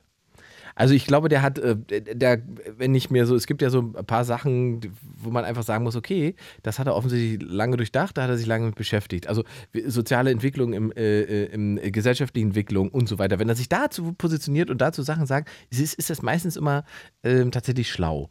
Das Problem ist, glaube ich, dann doch irgendwie auch das Ego, dass er irgendwann für sich festgestellt hat oder dass die Leute ihm äh, gespiegelt haben, du bist schlau, also kannst du auch zu anderen Sachen dich äußern. Und das ist mir schon aufgefallen, als dieser Ukraine-Krieg losging, als die Russen die Ukraine überfallen haben, da war er auf einmal auch Militärexperte und hat so Sachen rausgehauen wie, ja, also da gibt es eigentlich keine Chance für die Ukraine, die müssten eigentlich sie direkt ergeben, weil er kann sich überhaupt gar nicht vorstellen, Genau. wie man denn so viele Waffen jetzt in diesem Zeitpunkt zu dieser, in dieser Geschwindigkeit in die Ukraine liefern soll, damit die sich noch verteidigen können. Wo ich so dachte, du Volltrottel, während du das sagst gerade, äh, liefern die, äh, die Amerikaner äh, äh, auf eine Art und Weise Waffen dahin, ähm, äh, dass sie sich natürlich verteidigen können. Und wo warst du denn bei den letzten ganzen Invasionen, wo, wo wir alle erlebt haben, wie schnell militärisches Material an einem Ort sein kann, um, äh, weiß ich was, anzurichten? Also, was war das denn für eine Argumentation? Und da habe ich schon gedacht, dass da, da hängt jemand selber in seiner, da, so, so, sozusagen in, wie so eine narzisstische Falle, klingt so blöd, aber das, dieses äh, sich selbst spiegelnde ist schon sehr stark bei ihm. Und der nächste Punkt, wo ich dachte, da, da hat er auch, hat er sich sozusagen auch selbst eigentlich verraten, das war, als er mit dem, mit dem Wälzer zusammen dieses, diese Medienkritik äh, geschrieben hat, vor der man ja erstmal sagen könnte, schöner Ansatz, schöne Idee, gibt auch viel zu kritisieren, gibt auch viel, was schief läuft so im, im, im Journalismus in Deutschland und so weiter aber sozusagen seine eigenen Positionen dabei oder sein eigenes Verhalten dabei so auszuklammern, als wäre man auf einer neutralen Beobachterposition, weil man ja Soziologe oder Philosoph ist und selber gar nicht medial wirkt oder aktiv ist oder äh, vielleicht doch gerade eben selbst diese ganzen Mechanismen bedient und auch benutzt, das fand ich total seltsam an, diesem, an dieser ganzen, dass die so getan haben, als würden sie auf einmal von außen kommen und dann bei Lanz sitzen und zu sagen, ja wissen, ihr, ihr macht es Man ja darf ja gar nichts mehr sagen. Ja, ja, man darf ja nichts sagen und ihr macht es doch alles falsch. So ungefähr. Also, da, das, du, äh, das ist irgendwie eine seltsame Haltung. Und jetzt ist er, ist er glaube ich, einfach sozusagen über so, ja, so antisemitische Stereotypen gestolpert, ne? Ja, das ist richtig. Er ist halt, er ist halt über Halbwissen gestolpert. Ja. Das ist, das ist das Problem dabei, ja. Das ist das, was ich ja, was ich ja durchaus auch habe. Ja, also mir kommt, also bei mir ist es auch durchaus so, dass ich Quatsch erzähle. Ja, gut, aber bei auch- dir sagt Markus Lanz nicht online. dann ah, sehr richtig, Richard. Das ist, das ist richtig. Und, und bei mir ist es auch so, dass ich dann im Normalfall einfach danach sage, wenn mir jemand sagt, ich habe Quatsch erzählt, ja, du hast recht, ich habe Quatsch erzählt. Ja. Also wörtlich, ich habe Quatsch erzählt. Ja. Das kriegt er halt nicht so hin. Das ist das Problem. Ja. Ja. Und äh, das, das Witzige ist, äh, ich glaube, ich habe es danach dann auch getwittert, es gibt den Podcast Die Wochendämmerung. Ja. Das ist so ein politischer Podcast. Die haben am Ende jeder Folge einen Faktencheck. Das heißt, die geben ihre Folge vorher zu einem Unabhängigen, den sie bezahlen, und der prüft, ob die Fakten alle stimmen. Mhm. Wenn Land und Precht sowas hätten, wäre es vielleicht nicht passiert. Ja, ich glaube aber, dass das äh, auch beim Faktencheck sozusagen nicht, nicht so richtig äh, aufgeklärt worden wäre, weil man sozusagen das als so eine Nebenbei-Formulierung einfach durchlaufen lässt und denkt, naja, hat er das jetzt ernst gemeint oder meint er das ernst oder ist das, das jetzt seine Meinung oder ist das so eine komische, flapsige Formulierung oder weißt du, das, das ist so ein bisschen das Problem, aber das ist ja gerade das Tückische bei so, eben gerade bei so antisemitischen Stereotypen natürlich besonders, ähm, dass die so äh, oft ähm, so, so, tief sitzen, dass Leuten das nicht bewusst ist, dass das, Das ist- wo das herkommt und was das bedeutet. Genau, richtig. Und dass man es halt, dass man es halt als normal, äh, also als, als, als richtig ansieht, weil man hat das ja sein ganzes Leben lang schon gehört. Mhm. Ja, das ist so dieser, ich glaube, da gibt es einen Gandhi-Effekt oder sowas, oder? Das weiß ich ja nicht, wie das heißt. E egal. So, jetzt, also haben wir, jetzt haben wir über Brecht geredet ja, statt über Krieg. Wobei, also, naja, gut. Ja, ist im Prinzip fast das Gleiche. Nein, natürlich nicht. Äh, Der Krieg in Israel ist schon echt schlimm und ich befürchte, dass auch der noch relativ lange gehen wird. Also nicht, nicht so lang wie der in der Ukraine, aber ich denke schon, dass das halt auch nicht in ein paar Tagen erledigt ist, sondern wahrscheinlich noch Wochen oder Monate und es wird nicht schön. Soll, ich habe, soll ich, ich meine, soll ich meine große äh, Sorge quasi formulieren, was das angeht? Das ist hab öffentlich, Erzähl.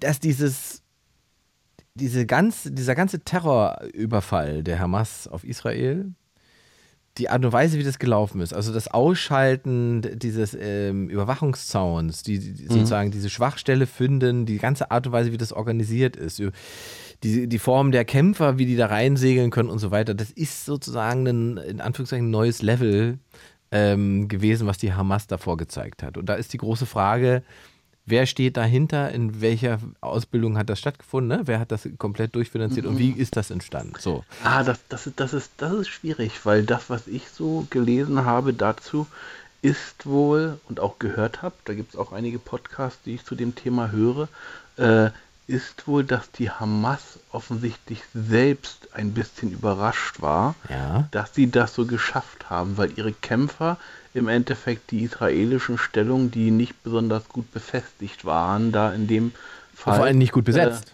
nicht, nicht gut besetzt, genau, äh, dass die sozusagen die überrannt haben, aber ihre Kämpfer hatten weder Wasser noch Lebensmittel noch Medikamente noch irgendwas anderes dabei. Die sind, die, die sind da hingegangen und haben eigentlich gedacht, dass sie von den Israelis erschossen werden gleich. Ja, also Ja. weil das Und- der Plan der Geiselnahmen, den gab es schon, ne? Denn das ist, ist ja schon Ja. taktisch das, was sie, was sie gerne machen wollten.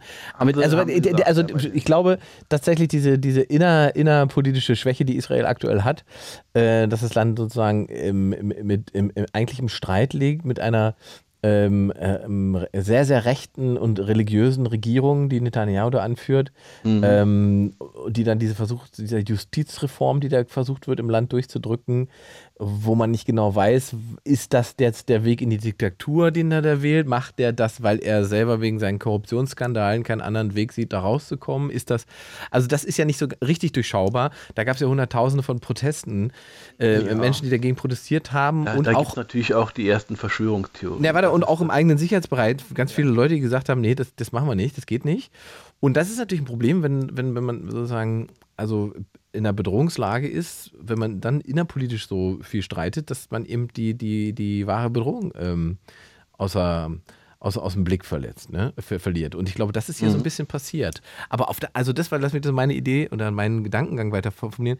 Das, was ich da eben nicht verstehe oder nicht so richtig, wo, wo ich so ein bisschen misstrauisch werde, einfach oder denke, oh, das ist strange, dass die eben diese Sicherheitstechniken so überwunden haben und dass da ja offensichtlich jemand sein muss, der weiß, wie man eben äh, diese Drohnenüberwachung und so weiter, wie man das ausschaltet und so weiter. Und ich Ah, befürchte schon, dass, äh, dass, dass, dass, dass unsere Freunde im äh, Iran da ihre Finger mit im Spiel haben. Ähm, und wenn man das weiterdenkt, dann könnte ja diese ganze Gaza-Nummer, äh, die jetzt läuft, eben auch ein Teil dieser, dieser gesamtheitlichen Falle sein, um etwas zu rechtfertigen, was wir noch nicht sehen oder nicht wissen. Mm, Das ist, also erstmal, ähm, das, was die Palästinenser oder die, die, nicht die Palästinenser, das ist falsch, das ist bescheuert. Palästinenser ist, ist Blödsinn. Die, was die Hamas, was die Terroristen der Hamas da teilweise gemacht haben, ist, äh, ich glaube natürlich, Iran wird seinen Finger im Spiel haben, hundertprozentig. Also Finanzierung, ja, ist- weiß man schon, aber, aber, aber als genau. Die ja. große Frage ist, wie viel Strategie und Taktik von denen jetzt mit drin steckt. Ich glaube ehrlich, dass die sich relativ viel Strategie und Taktik von der Ukraine abgeguckt haben. Die haben im Prinzip gezeigt, wie man es macht mit den Drohnen. Ja, und ja, wie man, wie man sozusagen gegen einen aus Sicht der Ukraine übermächtigen Gegner, aus Sicht der Hamas übermächtigen Gegner, whatever in ihrem Kopf da rumspukt, ähm, sozusagen vorgehen kann, weil was sie im Prinzip gemacht haben, sie haben den Iron Dome, also das Abwehrsystem der Israelis, einfach dadurch überlastet, dass sie gesagt haben, okay, wir schießen jetzt mal nicht 10 Raketen, sondern 500 oder ich weiß nicht, auf jeden Fall Ja, eine ein große Menge. Äh, und dass sie sozusagen mit, was haben sie gesagt, Gleitschirme und, und Drohnen und den Zaun, den haben sie mit einem Bulldozer sozusagen Ja, ja, nachdem ausgeschaltetes Überwachungssystem kannst du den halt einfach mit dem Bulldozer einreißen. Ja. äh, dass sie sozusagen aus den Sachen, die sie da hatten, das Effektivste rausgeholt haben. Das mm, Problem ist, also nein, Problem, das, äh, das, das, was ich da halt sehe, ist, dass es für die Leute, die da im Gazastreifen gewohnt haben und die keine Terroristen sind, es, es gibt da genug, die keine Terroristen sind, äh, wird das jetzt echt hart. Ich kann mir durchaus vorstellen, irgendjemand hat auf Twitter geschrieben, er würde sich nicht wundern, wenn Israel jetzt aus dem Gazastreifen Parkplatz macht. ja, das Parkplatzding ist, ist, ist Das ist ja. schwierig. Also ich meine, wir haben auf der anderen Seite sind es natürlich, ich glaube, immer noch 200 Geiseln ne, in, der, in, der, in der Hand der, äh, der Terroristen, wo man Hm. auch nicht genau weiß, was, was, was soll da ja jetzt passieren. Gibt es eine Chance, die zu befreien und so weiter? Ähm, und wenn man sich auch anguckt, wen und was die da entführt haben, ist das natürlich, also echt, also von dementen alten Frauen, Kindern. Ähm, also das ist unfassbar. Die, die Art und Weise, wie das gelaufen ist, ist ein. Ja, es gibt da wenig Vergleiche. Ähm, so. Und jetzt Na, ist natürlich. IS, der IS Genau. als Vergleich, der passt durch. Genau den, den, genau, den ziehen die Israelis ja natürlich logischerweise auch die ganze Zeit. Ja. Ähm, die große Frage ist, welche, welche Optionen haben die denn? Also was können die denn machen? Das, das ist ja das Problem. Die Isra Im Prinzip hat Israel äh, gesagt, wir machen die jetzt platt, die Hamas. Ja. Und das ist völlig ihr gutes Recht. Und sie sagen, äh, okay, jetzt müsste man schauen, dass man vorher anklopft, das, was die ja sozusagen tun. Das heißt, sie sagen vorher, wo sie bombardieren und schicken vielleicht auch irgendwie ein paar Raketen vor oder so. Keine Ahnung. Also ich habe da. Ja, es gibt diese von Knock-on-Wood. gesehen. Ähm, genau. genau. es gibt diese Äh, Knock-on-Wood-Strategie. Das heißt, ähm, also erstmal gibt es eine SMS, ne? die sagt, Mhm. dieses Wohnhaus könnte es werden, bitte da nicht sein. Genau. Dann hat aber die Hamas ja angefangen, Leute aus diesen Wohnhäusern nicht rauszulassen, Richtig. sondern die aufs Dach zu schicken. Daraufhin Genau. hat die israelische Armee eine, eine, eine Taktik entwickelt, in der sozusagen Fake-Bomben auf die Dächer geworfen werden und dass die Leute denken, oh Gott, oh Gott, da ist die Bombe und dann laufen und dann kommt erst die richtige Bombe. Also das ist ein Level an Absurdität, die da stattfindet. Ja. Das, das ist, man, eigentlich würde man haupt, das, das, das Coolste, was es gäbe, aus meiner Sicht, wäre, wenn die Palästinenser im Gazastreifen sich gegen die Hamas richten Ja. und die sozusagen überwältigen. Aber das ist natürlich, das ist natürlich Wunschdenken, weil du willst nicht der Erste sein, der aufsteht, dann bist du nämlich tot. Ja, das, ist genau. Das das also wir reden, Problem. genau, wir reden von Terroristen, wir reden von sozusagen einem Terrorregime. Und natürlich ist es im Sinne der Palästinenser wie der Israelis, ähm, dass die Hamas beseitigt wird. So. Äh, Dann gibt es natürlich noch andere Terrormöglichkeiten, ähm, die ja dann auch noch nicht ausgeschöpft sind. Aber die, die große, sozusagen, das große Drama ist ja im Prinzip eigentlich diese, also die, da ist ja so viel, es ist ja auch so viel Geld und so viel Hilfsgüter in diese Region geflossen. Wenn das sozusagen friedliches Land wäre oder friedlich existieren würde, dann könnte das so eine Art, wie so eine Art Monaco sein da unten. So. Und das ist es, das ist so, das ist das eigentliche Drama der Palästinenser, ist ja eigentlich diese dauerhaft, der dauerhafte Beschiss durch die eigene politische Führung, um, um, um der Freiheit. Die Beschiss um die Freiheit. Ja. So. Und die Israelis haben natürlich, und das ist jetzt, das, das deswegen ist es so komplex, weil eigentlich haben sie bei Gaza ja Sachen richtig gemacht, also haben sie rausgezogen und so weiter. Und auf der anderen Seite haben sie Westjordanland, da machen sie Sachen, machen sie eigentlich sehr, sehr viel falsch, ne, was die Siedlungspolitik angeht und so weiter. Diese äh, äh, Segregation und wie das da alles heißt, also diese, diese Zwei-Klassengesellschaft, die sie da bauen bei der, bei der Behandlung der Menschen, das ist natürlich, da machst du dich natürlich auch angreifbar und sorgst dafür, dass die Leute sagen, guck mal, wir haben es immer gewusst, die behandeln uns schlechter als die anderen. So. Ähm, die Lösung des, also die, dieser, der Nahostkonflikt, oder dieser, eigentlich ist es ja immer nur dieser Konflikt zwischen diesen beiden, ähm, ist aber auch so aufgeladen mit so viel Gift und so viel Wut, dass man nicht hm. mehr in der Lage ist, ähm, sozusagen, also man müsste erstmal müsste man die religiöse Ebene, die müsste man killen, ne? die muss weg für, für eine rationale Diskussion, für eine Friedensfindung. Da, da, damit bist du im Prinzip bei beiden Seiten schon raus. Und, und da bist du im Prinzip schon am, am Limit, richtig. Ja. So. Ja. Und das, das andere das, ist, dass man sagen müsste, wir machen hier einen Cut und vergessen mal in Anführungszeichen das alles, was war und ja, sind und im Hier und Jetzt und entscheiden jetzt eine politische Sache. und das ist etwas, und das ist etwas, wenn ich, hab, ich musste mich, wenn mich das alles so beschäftigt habe, habe ich mich damit jetzt auch so intensiv auseinandergesetzt. Das ist der große Unterschied zwischen den Israelis und den Palästinensern, dass die Israelis immer irgendwann zähneknirschend irgendeine politische, strategische Entscheidung getroffen haben, die angenommen haben und auch Macht, also militärische Macht, immer aus politischem Kalkül benutzt haben. Und bei den Palästinensern war Macht und Gewalt immer Form von Rache und mhm. es gab nur emotionale Entscheidungen. Also auch dieses zu sagen, nein, das nehmen wir nicht, nein, das nehmen wir nicht an, nein, das wollen wir nicht, wir wollen das nicht. So. Und lieber sozusagen nicht dieses, lieber den Spatz in der Hand als die Taube auf dem Dach, ähm, das zieht sich durch diese ganze Geschichte. Das zieht sich durch dieses ganze Ding seit 48, wo sozusagen die Briten gesagt haben, wir wollen das nicht mehr hier, wir teilen es, macht jeder mhm. seins und unter UN-Verwaltung gestellt, ihr guckt euch das an und die Israelis sagen Zähneknirschen, ja gut, dann nehmen wir halt das, was wir kriegen und machen da unser Land und die Palästinenser sagen, nein, akzeptieren wir nicht. So, und wir erklären den Krieg im Übrigen direkt. Na gut, das hatten ja dann im 6, was der 6. Der war später, genau. Dann kam der, der ja, kam der, der, ja, der ist ja, der ist ja am Ende die Ursache für diese Siedlungspolitik. Ja, das, ja. Ne, das ja, ist ja auch so verrückt. Weil da, da, da ist jetzt genau dasselbe im Prinzip passiert. Die Israelis stehen sozusagen vor der, vor der vor der existenziellen Frage, wir werden von fünf, von fünf Parteien angegriffen, wie, wie, verteidigen wir das, was machen wir? Dann gibt es diese Präventivmaßnahme, die dafür sorgt, dass sie die, diese äh, überraschend eigentlich diesen Krieg gewinnen und Regionen erobern, von denen sie überhaupt nicht damit haben sie überhaupt nicht damit gerichtet, äh, gerechnet haben, dass sie diese Region äh, gewinnen können. Dann gewinnen sie diese Region und sagen, okay, jetzt müssen wir mit denen darüber verhandeln, was wir mit dieser Region machen. Dann ist die Gegenseite aber, die sagt, nein, mit, mit Israelis verhandeln wir nicht. Mhm.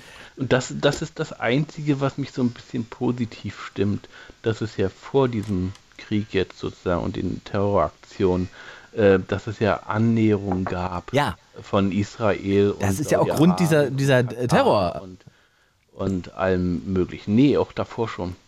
Na, ich meine, das ist jetzt, die, das, was die Hamas jetzt gemacht hat, ist ja ähm, ein möglichst so schlimmes Verbrechen und einen so schlimmen Terrorakt zu verüben, dass der Hass und die Gewalt die nächsten Jahre mhm. so übertüncht und jeden Fortschritt verhindert, dass sozusagen der Machterhalt für ihr Terrorregime gesichert ist. Weil wenn die Israelis sich mit den Saudis aussöhnen, final, dann ist das für die Hamas vorbei dann, wenn die Saudis sagen, nee, wir wollen es nicht, und die Arabische Liga am Ende sagt, pass mal auf, wir akzeptieren die Israelis jetzt und wir sagen, das ist so, wie es jetzt ist und ihr habt da euers, dann ist es für die vorbei. So. Ja. Das große Thema in dieser ganzen Region ist eigentlich, und da wird eigentlich ein bisschen zu wenig drüber gesprochen, ist eigentlich der Iran. Weil wenn das tatsächlich so ist, dass das Teil des, einer iranischen Strategie ist, was die Hezbollah ja schon mal ist, ob sie das mit der Hamas genauso haben, das wissen wir nicht, aber sie stecken da wahrscheinlich schon irgendwie mit drin dann ist halt die große Frage, versuchen sie die Israelis vielleicht in irgendeiner Form von Falle zu locken? Und warum versuchen sie das? Warum machen sie das? Und dann ist die große Frage, warum müssen dann die Amerikaner zwei Flugzeugträger schon mal sicherheitshalber ins Mittelmeer schicken? Was wissen die denn, äh, was wir alle noch nicht wissen? Ja, das ist jetzt natürlich, das ist jetzt natürlich sehr, sehr weit gefasst. Ich bin mir da nicht sicher, ob das dann so groß ist. Ja. Ich bin mir auch nicht sicher. Ich, wir sind ja alle nicht sicher. Das ist ja das Ding. Genau. So, ich denke halt einfach, also ich versuche halt sozusagen in irgendeiner Form, wenn man sozusagen die ganze emotionale Ebene mal versucht, irgendwie ein Stück runterzufahren, zu überlegen, welche strategischen Ideen kann es denn hintergeben? Weil, wie gesagt, für die Hamas macht das natürlich auch nur Sinn, wenn, das, wenn, das, wenn die Folge ist, dass die Israelis das tun, was sie jetzt tun werden. Ja, wobei sie vielleicht nicht damit rechnen, dass sie dadurch komplett zerstört werden, weil sie sind dieses Risiko ja offensichtlich gegangen in der Hoffnung, dass sie ihre Terrorherrschaft dadurch stärken oder ausbauen können. So. Das, das war auf jeden Fall Richtig. Ich Wer hat Ihnen das- wer die hat ha- Ihnen das Die haben, gesagt? auf, die haben sich auf beiden Seiten verrechnet. Netanyahu hat sich verrechnet, indem er die, die, äh, Ja, die Grenzposten da äh, gelockert hat, sozusagen. Netanyahu wird seinen Job hat verlieren. sich- Bibi, für Bibi ist das Ding durch. Der, der, wenn das einigermaßen, wenn diese Nummer einigermaßen geklärt ist, in Anführungszeichen, fliegt er in Israel hochkant aus diesem Amt. Die Zahlen, wenn du die, Strat wenn, äh, die, die Umfragen anguckst, 86 Prozent der Israelis sagen, das ist seine Verantwortung, das ist die Verantwortung dieser Regierung, dass das passiert ist. Ähm, und wir verlangen Rücktritt. Muss man sehen. Aber im Prinzip hat er, er hat sich verrechnet und meiner Meinung nach hat sich aber auch die Hamas verrechnet. Die Hamas hat, äh, hat gedacht, dass sie irgend, aus irgendeinem irrigen Grund haben sie gedacht, dass sie damit äh, vielleicht Pluspunkte irgendwo sammeln. Aber ehrlich, außer ein paar wirklich richtig, richtig bekloppten Leuten, auch hier in Deutschland, hast, sammelst du damit keine Pluspunkte. Mal davon ab, dass das denen völlig egal ist, ob, wie viele Irre hier auf die Straße gehen und so weiter, das interessiert die ja nicht. Die, für die Ah, ist, ich bin nicht sicher. Meinst du, dass das ein Punkt- ich glaube einfach, ich der glaube, einzige- Dass, dass die Finanzierung der Hamas nicht nur vom Iran kommt. Ja, aber der einzige Profiteur sozusagen in der Region ist doch die, der, der Iran von dieser ganzen Geschichte. Das ist der einzige Profiteur. Ähm, ähm, also deswegen ist die, große Frage, wie hoch ist diese Verstrickung? Wie viel hängt da drin? Und ich sage dir auch, wenn es die Ukraine nicht geben würde, wir diesen Krieg in der Ukraine nicht hätten, die Russen nicht die Ukraine überfallen hätten und die Amerikaner damit schon beschäftigt wären, wäre das der Moment gewesen, wo die Amerikaner losgeflogen wären und äh, die, die Mullahs bombardiert hätten. Wie Also mir, du meinst jetzt den Iran sozusagen. Äh, Das glaube ich ehrlich gesagt nicht. bin mir 100% sicher. Weil, weil äh, das, äh, das haben sie einmal gemacht mit dem Irak damals und ich glaube, das machen sie nicht nochmal. Aber das, Wo, aber das wo man, wo man sie aus heutiger Sicht auch äh, anders. Hier ist, hier ist, hier ist, äh, die Palästinenser haben jetzt die Israelis angegriffen und deshalb Mhm. bombardieren wir den Iran. So wie damals die, äh, die Taliban äh, das World Trade Center gesprengt haben und deshalb bombardieren Mhm. wir den Irak. Äh, das, äh, dieses Trauma kriegen sie so schnell nicht los, die Amerikaner. Das hätten sie nicht gemacht. Meinst du? Die hätten vielleicht, die hätten vielleicht die, die Israelis losgeschickt aus irgendeinem Grund, aber ich glaube, Ja, aber die hätten sie, die schicken sie nicht alleine los. Also das machen sie nicht. Ich, da- ich, also ich bin mir, ich bin mir da, bin mir, deswegen, ich bin mir nicht sicher, was da noch kommt, weil die große Frage ist ja einfach, wie weit ist denn Iran mit seiner Atomwaffenentwicklung und was, wie viel ist Uran angereichert und sind die bereits in der Lage, schmutzige Bomben zu bauen und so weiter. Ja. Ähm, Und und ist vielleicht irgendwann mal ein Thema. Aber, aber nicht heute. Ich glaube, das ist jetzt schon zu lange. Ne, warte, jetzt, jetzt Ja? möchte ich aber Okay. noch sagen, weil das ist ja eben nicht der einzige Krieg. Ja, wenn das Thema Krieg ist, ist jetzt die große Frage, was macht das denn mit dem anderen Krieg, der uns eigentlich beschäftigt hat? Äh, gut, der andere Krieg, der ist, äh, der ist ja schon seit einer geraumen Zeit mittlerweile aus unseren Medien äh, etwas entrückt, Ja, weil Routine. wenn, auch wenn er nach wie vor anhält. Und ich glaube auch, jetzt haben wir Oktober. Äh, Die Ukraine macht interessanterweise, glaube ich, gerade ein paar Fortschritte. Ja. Aber dann ist wieder Winter und alles wird eingegraben. Ja, es gab heute, glaube ich, einen relativ ähm, äh, Irgendwas mit 20 Panzern oder ne, 25? ne, mehr überraschend äh, großen Erfolg mit, mit Raketen, von denen vorher gar nicht klar war, dass sie die hatten, Ah ja, die, haben. die, Art, die ATA-MCS Ja, oder so. haben, glaube ich, das erste Mal einen russische, russischen äh, Militärflughafen äh, zerlegt, der vorher außer Reichweite galt. Das wird jetzt Okay. interessant, wie da die Ich Reaktion habe sein ich wird. hab bloß was von diesen Raketen gesehen, ich habe aber nicht gesehen, wo sie da was bombardiert haben. Nur, dass Zelensky gesagt hat, ja, wir haben die jetzt und die haben funktioniert. Äh, ich glaube aber ehrlich, der, dieser Krieg wird noch, wird noch weitergehen. Die, Ja. haben, die, die Ukraine hat es halt nicht geschafft, mit ihrer Offensive die Russen wirklich richtig zurückzudrängen. Die Krim ist nach wie vor besetzt Mhm. und äh, das wird auch im nächsten Jahr weitergehen. Mhm. Es ist traurig, aber ist so. Also das geht bis nächstes Jahr und äh, dieses äh, Israel, Mhm. äh, auch da, ich, ich denke, das wird, Israel wird sicherlich vorher einigermaßen, einigermaßen zur Normalität zurückkehren, aber auch das wird wahrscheinlich noch ein, zwei Monate mindestens dauern. Und äh, die Verluste werden auf israelischer Seite äh, meiner Meinung nach, ich glaube nicht, dass die Geiseln wirklich überleben, so leid es mir tut. Ich, ich glaube es, ich glaube es. Wer, Also eine Gruppe schön- wurde ja, glaube ich, Ja. tatsächlich relativ schnell befreit. Das war am Anfang, aber das, da haben sie sozusagen diese Taktik gefahren, dass sie direkt nachgehen. Das Interessante ist halt, dass ja auch Amerikaner dabei sind, Ja. 29 oder sowas. Ja. Ich weiß nicht, wie viele Deutsche, ich glaube 10. Ja. Äh, aber ich befürchte, dass, äh, dass Israel jetzt auch, wobei es interessant ist, dass über den, über den Konflikt und die Angriffe lese ich auch in der deutschen Presse nicht viel, aber ich glaube, es wird relativ viel bombardiert und ich glaube nicht, dass die Geiseln irgendeine Chance haben. Ich lese ehrlich gesagt relativ wenig über die Geiseln. Also ich, das ist das, was mich ehrlich gesagt Du meinst, du meinst, da laufen im Hintergrund dann die Gespräche sozusagen und bisschen wäre zu, wäre zu hoffen, dass Wäre das so ist. Ne? ja, aber- aber, aber, aber generell finde ich es äh, irritierend in der öffentlichen Reaktion. Also wenn ich mir vorstelle, sagen wir, wir hätten hier eine Geiselnahme mit 199 Menschen. Mhm. Also da würde es doch rund um die Uhr. Gut, im Prinzip ist das das München 72 Szenario. Mhm. Ja, Dann, dann, dann, Und- so. schwierig. Ja, ich, ich weiß es nicht. Ich kann, man kann nur hoffen, dass, dass die Geiseln da einigermaßen unbeschadet rauskommen, aber ich bin in dem Fall nicht sehr optimistisch und ich befürchte, es wird noch einige tausend Tote geben in diesem Krieg äh, und wahrscheinlich eine ganze Menge davon, die keine Hamas-Kämpfer sind. Ja. Ja. Das ist tatsächlich so. Ähm, ja, Bernd, da, da haben wir jetzt diese äh, Scheißkriege auch einmal kurz analysiert und Jo. äh, das unangenehme Thema. Ich wollte heute keine monothematische Sendung zu dem Ding machen, weißt du, weil ich das alles durchgehend äh, 24 Stunden uns ja eigentlich belastet, habe ich gedacht, wir gucken mal, wo uns Genau. das Themenroulette heute so hinführt. Wollen wir für die nächsten dann eine, eine, eine optimistischere. Bernd, ich danke dir für diese äh, äh, in- interessante Analyse. Danke dir auch. Ciao. ciao. 0331 70 97 110. Themenroulette ist angesagt. Das bedeutet, ihr wisst nicht, was das Thema sein wird. Ich habe gerade mit Bernd über äh, Krieg gesprochen, generell über Krieg und die beiden großen Kriege, mit denen wir gerade medial beschäftigt sind. Nicht, dass es die einzigsten Kriege äh, wären, die gerade laufen, aber das sind die, ähm, die medial die Aufmerksamkeit aktuell bekommen. Ähm, 0331 70 97 110 ist die Nummer. Ihr ruft an, dann kommt eine Roulettekugel und die entscheidet, worüber wir reden. Da kommt die Nadine aus Recklinghausen. Wir haben auch schon lange nicht mehr geredet. War Mäuschen? Ja, hallo. Geht's dir gut? Mir geht's super. Also ich kann zum Thema Krieg nur einen einzigen Satz sagen, Krieg ist scheiße. Und äh, damit würde ich gerne das Thema beenden. Ja, schön. Naja, siehst du, da hast du doch mal an der Stelle schon das Thema zusammengefasst. Und dann kann ich da eine Kugel werfen und dann können wir uns über was anderes unterhalten. Gerne, ja, So, auf wann- jeden Fall. Achso, jetzt muss ich erstmal, ich habe hier irgendwie.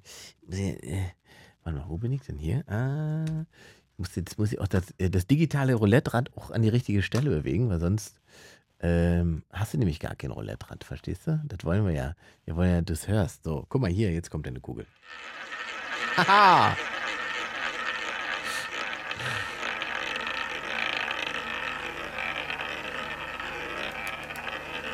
So. Morgen werde ich Punkt, Punkt, Punkt. Oh, jetzt bin ich gespannt, Nadine. Was wirst du morgen machen? Morgen werde ich den Geburtstag meiner Mama feiern. Na, hallo! Wie alt wird denn Mama? Oh mein Gott, soll ich das wirklich sagen? Ja, ich hoffe, du weißt es. Oh Gott, soll ich das echt ernsthaft sagen, wie alt sie wird? Ja, ja klar, wenn du es weißt, sag's. 68. 68. Was? Nein, nein, 67, Entschuldigung. 67. Du musst es selber nochmal nachrechnen gerade. Ne? 67. Ich weiß, Ja, du weißt selber, du warst, du wusstest gerade nicht, wie alt Mama wird. Doch, sie, Ja, ja, ja. 67 wird sie. Sicher, ja? Oder ist es doch 68? Nee, 67.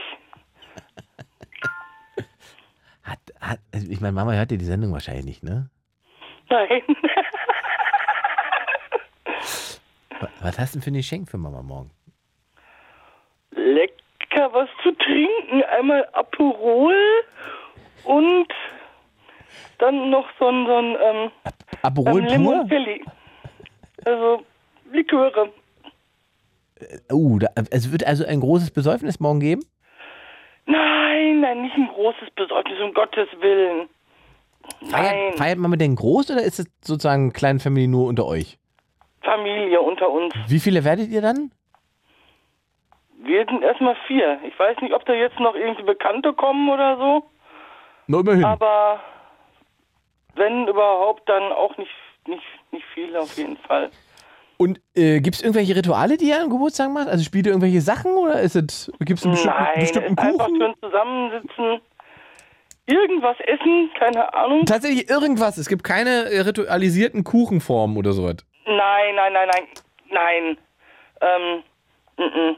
Also wir haben jetzt nicht irgendwie, dass es Also dann bei heißt, meiner ähm, Oma gab es immer Himbeerquark zum Geburtstag. Es gab immer Himbeerquarktorte. Konnte man machen, was man wollte, stand immer eine Himbeerquarktorte da. mm, Nein, bei uns ist das nicht so, so extrem ritualisiert, nein. Bei meinem Freund wurde immer Luftgewehrschießen gemacht. Wir haben immer Luftgewehrschießen bei dem auf dem Hof gemacht. Ist das dann nicht irgendwann langweilig, wenn immer das Gleiche, immer Ist ja nur Gleiche? einmal im Jahr. Ich, Ja, haben trotzdem ne? einmal im Jahr. Da kann man einmal im Ja, Jahr eine Himbeerquarktorte. Was essen. Wo ist denn dein dann, Problem? Ist er doch irgendwann doch ausgelutscht. Entschuldigung. Warum? Himbeer, gemeint, aber- Himbeerquarktorte ist doch nicht ausgelutscht. Da kann man doch eigentlich auch mehr als einmal im Jahr essen. Himbeerquarktorte kann man theoretisch jeden Tag essen. Ist auch gesund, ist ja Quark mit drin und Himbeer ist Frucht. Mm, So, was für einen Kuchen hast du denn gebacken für morgen? Ich habe gar keinen Kuchen gebacken. Meine Aha. Mama hat irgendeinen Kuchen gebacken, der auch eine Überraschung ist. Da, du weißt nicht, was deine Mutter für einen Kuchen gebacken hat. Was, das verrätst du doch nicht. Wahrscheinlich, weil sie nicht ganz weiß, was für ein Kuchen es geworden ist. na, na, na. Denkt sie sich Mama morgen vielleicht einen Namen dafür aus. Meine Mama kann gut kochen und backen, auf jeden Fall. Ja. Definitiv, ja. Das Ossi schreibt, Quark ist teurer geworden in letzter Zeit. Das ist durchaus denkbar. Alles ist teurer geworden. Ach, was schrecklich. klingt ja, denn da ja. so? Kriegst du Nachrichten von Mama oder was? Nein, das jetzt was anderes. Was ist das? Nein, das ist jetzt nur was anderes. Was ist das? Facebook war das. Oh Gott. Wieso blinkt das da ständig bei Facebook? Wieso schreiben die Leute? Du, du, hast so viele Kontakte bei Facebook, das blinkt. Es waren jetzt noch Posts, die durchgegangen sind. Oh Mann. Und wer macht denn überhaupt den Sound nicht aus bei Facebook? Das, das ist doch. Du hast doch den Sound noch an. Man muss das nicht plingen lassen. Ja, eigentlich nicht, ne? Hast recht, sorry. sorry. Man ausmachen. Gut, also, das heißt, morgen siehst du Mama, wen siehst du denn da noch? Wer ist denn da noch dabei? Meine Schwester und ihr Freund. Ah ja, und das seid ihr vier und mehr sind es aber auch nicht. Damit ja insgesamt wären wir fünf. Papa, Mama, Also, Papa ist auch noch am Start. Ja, ja. Ja, sehr gut. ja logisch, Ja, ja, gut. klar. Ja, gut. Ja, ja, Also logisch, heutzutage vier wissen wir halt, ja nicht. So. Hör mal, kannst du mir eine Kugel geben? Hab ich doch. Da reden wir doch gerade deswegen drüber. Ich meinte gleich noch eine. Morgen werde ich, war deine Kugel. Ja, ja. Sag mal. Das ist, weil du mit Facebook beschäftigt bist, während du mit mir telefonierst. Fühle mich mies hintergangen mit dem Internet. Ich meine, ich wollte noch eine Kugel haben. Warum denn noch eine Kugel? Das ist doch eine sehr gute Kugel. Morgen werde ich. Morgen werde ich besoffen sein auf Mamas Geburtstag. So. Ich habe ich schon erzählt jetzt. Das Ja. war eine Sache für drei Minuten, von drei Minuten nur. 5 Minuten 46 steht hier. Oder so. Ja, ich sehe ganz genau. Du musst hier gar nicht versuchen, dir irgendwie rauszureden, Fräulein. Ich weiß ja noch nicht, was da sonst noch morgen passiert. Ich Wie- kann nur das erzählen, ja. was ich schon weiß. Ja, eben. Was wird denn da sonst noch morgen passieren? Spiele Gesellschaftsspiele? Nee. Ihr sitzt ich einfach da, du lässt dich vom Kuchen überraschen, dann gibt's Limoncelli oder was hast du bestellt? Ich bestellt gekauft. Gekauft? Was? Aperol hast du gekauft. Dann sauft der Aperol und, Beides. und dann ist vorbei? Muss da irgendeinen Plan geben. Das ist Geburtstag, Wir- Mensch. Der Wir 67. wollen am äh, Sonntag noch essen gehen. Und weil ihr am Sonntag noch essen gehen wollt, trefft euch morgen schon. Wir machen beides. Ach so, ihr trefft euch morgen. Morgen ist Kaffee und Kuchen und Sonntag gehen wir essen. Verstehe. Morgen ist Kaffee und Kuchen besaufen, aber nicht so lange, dass man 22 Uhr nach Hause kommt, damit man am nächsten Tag noch arbeiten kann. Und Samstag ist dann Essen. Wo geht der Sam Samstag essen? Zum Griechen, glaube ich, wie ich das verstanden habe. Oh, griechisch. Ja. Da wird dann immer zwischendrin Uso weggezogen. Eine. Einer, wenn überhaupt. Nein, nein, nein, nein. Beim Griechen gibt es nicht ein Uso, da gibt's Doch. Vor jedem Gang gibt es ein Uso. Und zur Begrüßung gibt es ein Uso. Und zum Abschied gibt es ein Uso. Ist das heutzutage nur so? Ja, also hier, ich bin ja hier in Berlin gerne bei äh, äh, Ach Nico Ach heißt der Grieche hier in Berlin. Der Nico übrigens- Ach? Ach Nico Ach heißt der Laden. Auf dem Kudamm. Sehr guter Grieche. Ach, Nico, ach. Ach Nico Ach. Und der hat übrigens zwei Läden. Der hat am Ende vom Kudamm einen Laden, der heißt Ach Nico Ach. Und am Anfang vom Kudamm hat er auch einen Laden und der heißt Ja Nico Ja. Und da habe ich mich schon gefragt, ob der wohl zu Hause im Schlafzimmer äh, äh, über dem Bett hängen hat, Bums, Nico Bums. Er- Ernsthaft jetzt? Das weiß ich nicht, das ist eine Vermutung. Nein, ich meine nicht mit dem Bumm, sondern dieses Ach und Ja. Ja, Ich war letzte Mal in Berlin 2013, das ist zehn Jahre her. ja da gab es den auch schon. Aber wenn du wiederkommst, musst du zu Ach, Nico, Ach. Und dann zu Ja, Nico, Ja. Und ja, Nico, ja, ist dasselbe. Und Bums, Nico, Bums, weiß nicht, ob es das gibt, aber wäre sozusagen vermutlich, dass er da zu Hause, dass alles sozusagen bei dem so funktioniert. Auf seinem Auto steht Fahr, Nico, fahr, weißt du? Was ist das denn für ein geiler Grieche? Also er hat zwei Läden. Der hat zwei Läden, der Grieche. Und der eine heißt Ach, Nico, Ach. Mal, der im, Live, im Livestream glauben sie es auch nicht. Gibt's den Laden echt? Ja, Juli. Ja, Nico, Ja. Ja, Nico, ja und ach, Nico, ach. Ach, Nico, ach, auf den Kudamm. Da gehe ich gerne essen. Ja, Nico, ja gibt's auch. Den muss ich noch ausprobieren. Und deswegen war meine Vermutung, ich sag's nochmal, dass es zu Hause im Schlafzimmer bei ihm Bums, Nico, Bums gibt. Das fürchte ich allerdings auch. Siehst du? Macht doch Sinn dann, oder nicht? Und auf dem Auto fahr, Nico, fahr. Auf dem Klo, kack, Nico, kack oder so. Keine Ahnung. Einfach immer dasselbe Konzept durchgezogen. Ja, das, was hat er denn für Ideen gehabt? Ey, Ich meine, das ist ja. Ich erwarte jetzt auch, dass ihr alle bei Ach Nico Ach die Bewertungen draufschreibt. Äh, was schreiben wir da rein jetzt? Keine Ahnung, gut Nico gut oder schlecht Nico schlecht, ne? gut, Nico, gut ist gut. Ja. Genau. Ihr geht jetzt alle bei Ach Nico Ach aufs Profil, äh, bei, bei der Google-Bewertung und schreibt gut Nico gut. Und Bums Nico Bums. Kommt drauf an, wenn es schmeckt, gut Nico gut, wenn es nicht schmeckt, schlecht Nico schlecht, ne? Bums Nico Bums, das ist ehrlich. Also, das ist, äh, aber es, was ich total cool finde, es gibt in Essen einen in Griechen, Essen. der heißt Artemis. Ja, den kenne ich auch, da war ich auch. Der war nicht so gut, muss ich sagen. In Und Essen warst der, du? Ja, ich war im Essen bei dem Griechen Artemis. Äh, und das Lustige ist, Artemis in Berlin ist ja kein Grieche, wobei man da auch Griechisch bekommen kann. Aber anders, genau. Nicht zum Essen, sondern halt anders wahrscheinlich. Ne? Genau. Oh Gott, jetzt eskaliert das hier um kurz vor halb zwölf. Also, der, äh, also Artemis ist in Essen ein Restaurant. Artemis Genau. ist in Berlin ein Puff. Gen- Ja, In beiden kriegt man Griechisch. also ich, ich finde das nicht, also ich finde den Griechen, also den zum Essen finde ich nicht schlecht. Ja. Fand es nicht. Ich fand den, wir fanden den damals äh, recht fettig. Ja, Ja. Aber Griechisch ist immer fettig so. Aber der Uso war da auch gut, das stimmt allerdings. Da gab es auch einen guten Uso. Aber es war recht fettig, muss ich sagen. hast du Schnecken gegessen? Nee, Schnecken habe ich da nie gegessen. Ich st- stelle sowieso fest, meinst du, dass das, ist das ein, also sind die Griechen in Deutschland nur so viel und so fettig oder ist es tatsächlich so bei Griechen, dass das so viel Fleisch und so viel, weiß nicht, so viel Knoblauch und Aioli auf den Kartoffeln und so weiter? Weil ich gebe mir, ich, es gibt auch noch in Berlin Schmöckwitz, äh, gibt es auch einen sehr guten Griechen, der heißt, glaube ich, wie hieß der denn? Olympia heißt der, glaube ich.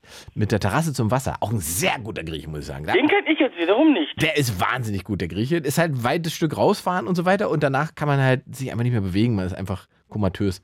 Ähm, ja. Aber sag mal, Ja. du isst Schnecken beim Griechen?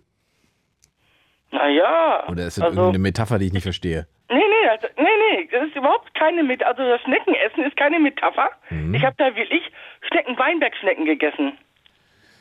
Griechen mit Weinbergschnecken. Okay. Wein ist kein Scherz. Weinbergschnecken, das galt eigentlich als Vorspeise. Ich habe Weinbergschnecken gegessen und Tzatziki und ähm, Äh, so ein bisschen Baguette. sind Und das war mein, mein Essen da.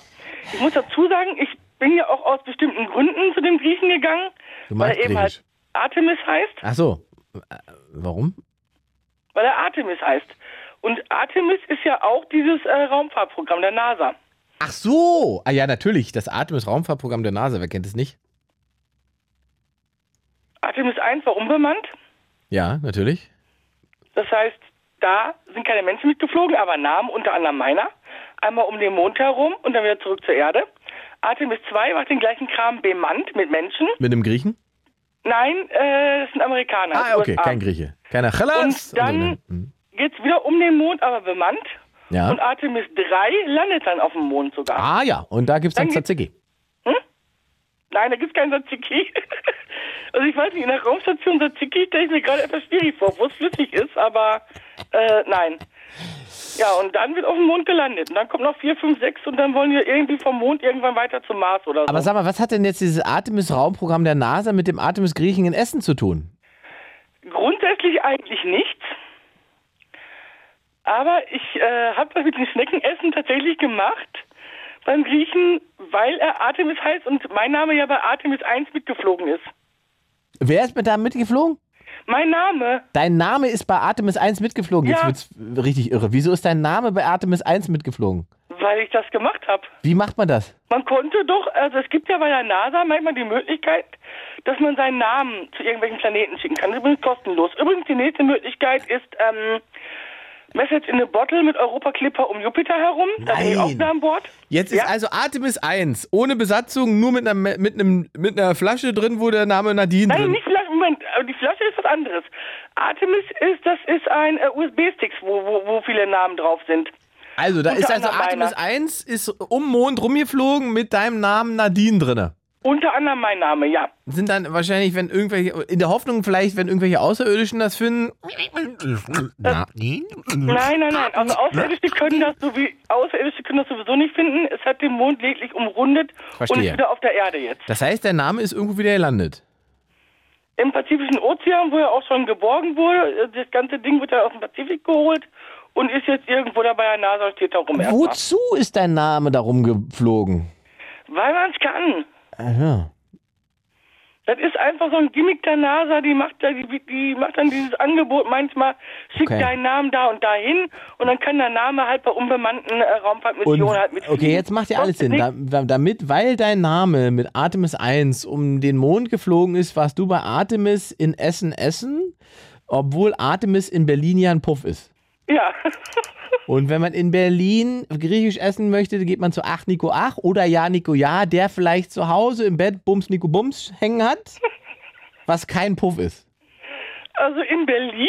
Was ich, wiederum ähm, auch ein guter Name für einen Puff wäre, Bums Nico Bums, aber dafür müsste er dann wieder einen aufmachen in Essen.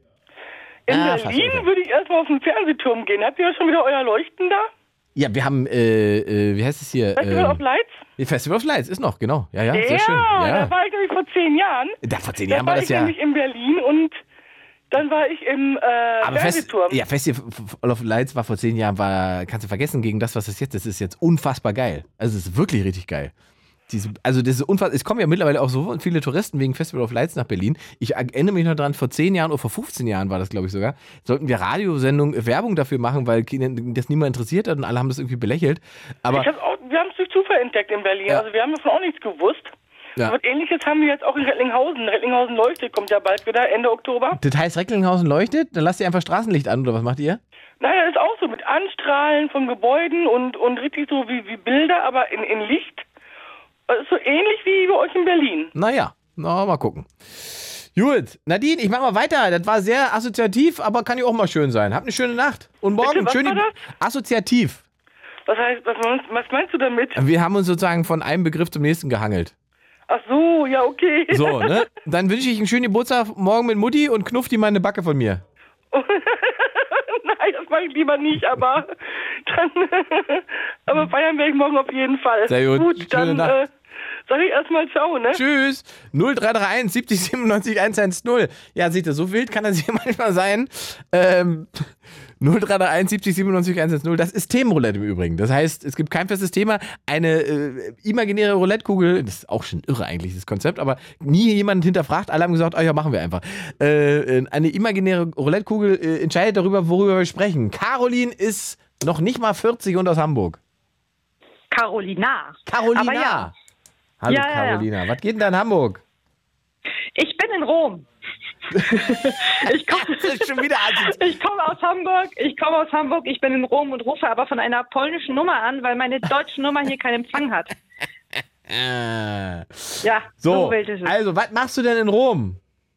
Urlaub. Warum? Urlaub. Äh, es ist wunderschön hier. Mhm. Die Leute sind entspannt. Alle gehen sehr langsam auf den Straßen. Das kann man sich in, weder in Hamburg noch in Berlin noch sonst irgendwo in einer deutschen Großstadt leisten. Und wenn man ein bisschen runterkommen will, ist Italien wundervoll. Überall. Sehr gut. Und was machst du da in Hamburg, wenn du wieder zurück bist? Ich bin Cellistin. Was bist du? Cellistin. Ich unterrichte Cello, ich spiele Cello, ich mag Cello. Ich habe. Chill, Chillistin verstanden. Also Chill. Ja, Cellistin auch. also ich kann auch sehr gut chillen, das kann ich auch. Aber ansonsten ich bist du Cello. jetzt? Cellistin bist du jetzt in Rom, ansonsten bist du Cellistin. Du bist äh, äh, Genau. professionelle Cellistin. Also Genau. Musikerin, du lebst davon. Ja, ja. Ja, ich lebe davon. Unterrichtest du nur oder gibst du auch Konzerte? Sowohl als auch, ich unterrichte vor allem. Und darüber bin ich auch sehr froh, weil das hat mich in Corona wirklich sehr gut durch die schwere Zeit gebracht. Es war zwar relativ anstrengend, aber man konnte online sehr gut davon leben. Ich will es nicht wieder haben, aber ich bin trotzdem froh, dass es so gut ging. Und danke nochmal alle meine Schüler, dass sie da so viel mitgemacht haben. Das war richtig toll. Ja. Und ich habe da keinen Schüler verloren. Die haben alle super mitgemacht und es war nicht immer leicht mit den Internetbedingungen, die wir so hatten, aber es ging immer gut. Ich hau uns mal eine Kugel rein für ein Thema, ne? Ja. Die spielt das Cello. Mm. ja, genau. Mm, mm, mm. Mm. Hast du auch schon öfter gehört, das Lied, ne? Ja, jeden Freitag. Wirklich? Ja, immer wenn ich Feierabend zurück nach Hause komme, sind einige schon relativ angeheitert. Und wenn sie mich dann mit dem Cello auf dem Rücken sehen, dann Die höre ich das immer. Cello. Mm. Genau. Kommt der Udo. Ja, genau. mm, Caro, keine Panik. Ähm, äh, äh, Polen. Oh, super. Perfekt.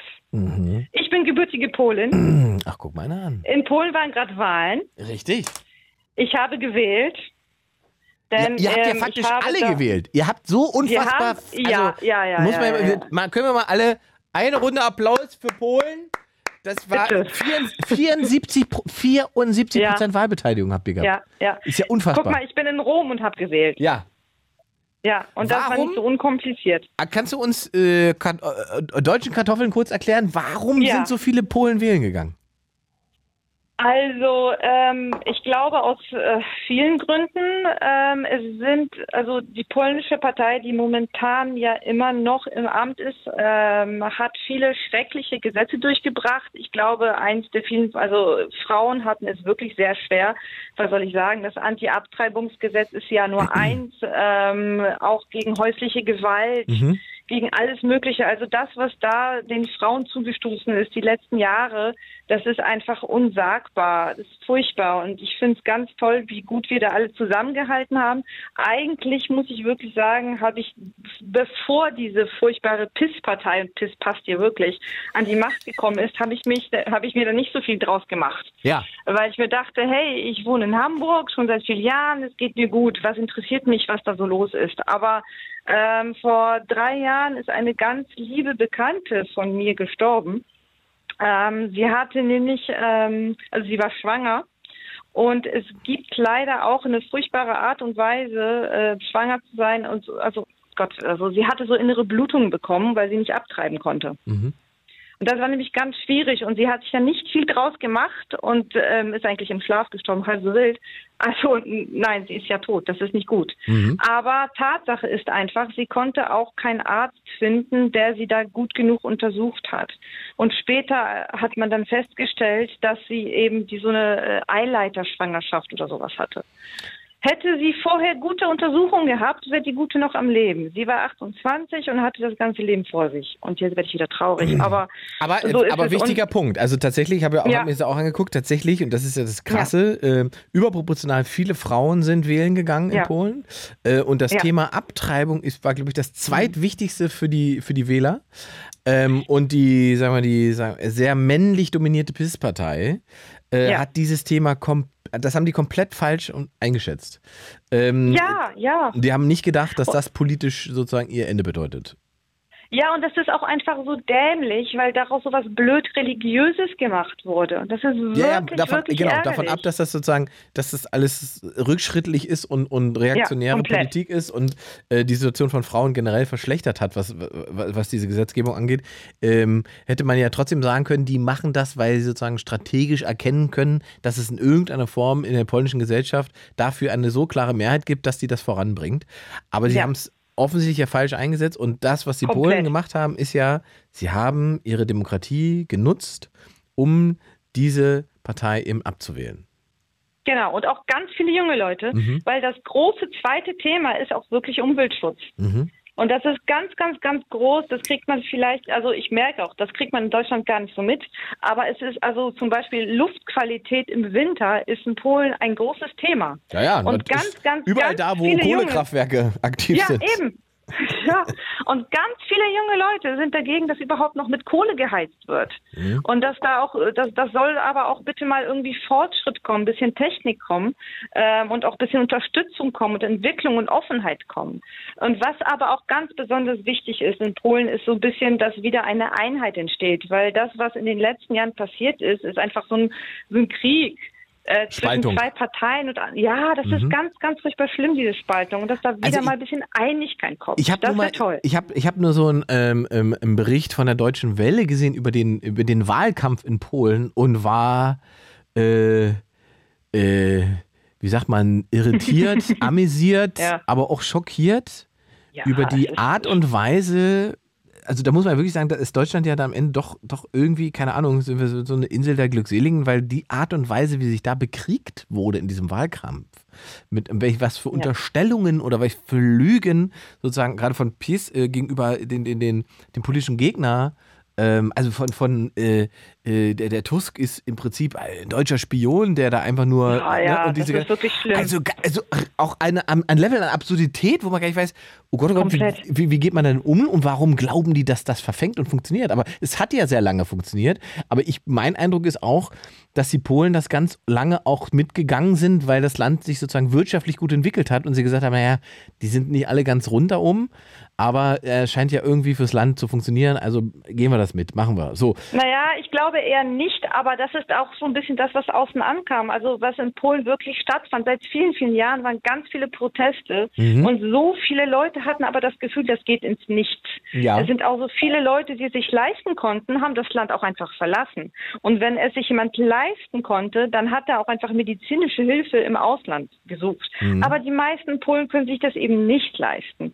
Und äh, meine Cousins und Cousinen haben so gut wie alle das Land verlassen, schon so vor mehreren Jahren. Das ist ja immer dasselbe Ähm, Dilemma, dass diese Leute, die ja, eben die Wahl eben. haben, die gehen dann einfach. Das ist ja, Ja. aber etwas, was wir sozusagen in Ostdeutschland auch erlebt haben, dass eben Leute, ne, gut ausgebildete, schlaue Menschen in großen Teilen einfach diese Landstriche ver ver verlassen haben. Und dann ist aber eben der Nährboden ja auch da, eben für radikale Kräfte und für, für Leute, die eben gerade die Frustrierten oder die, die eben, in, meinetwegen die letzten 10, 15, 20 Jahre nicht zu den Gewinnern gehören, da abholen, wo sie sind, nämlich bei Wut. Und äh, dann hast du ein politisches Ja. Problem. So.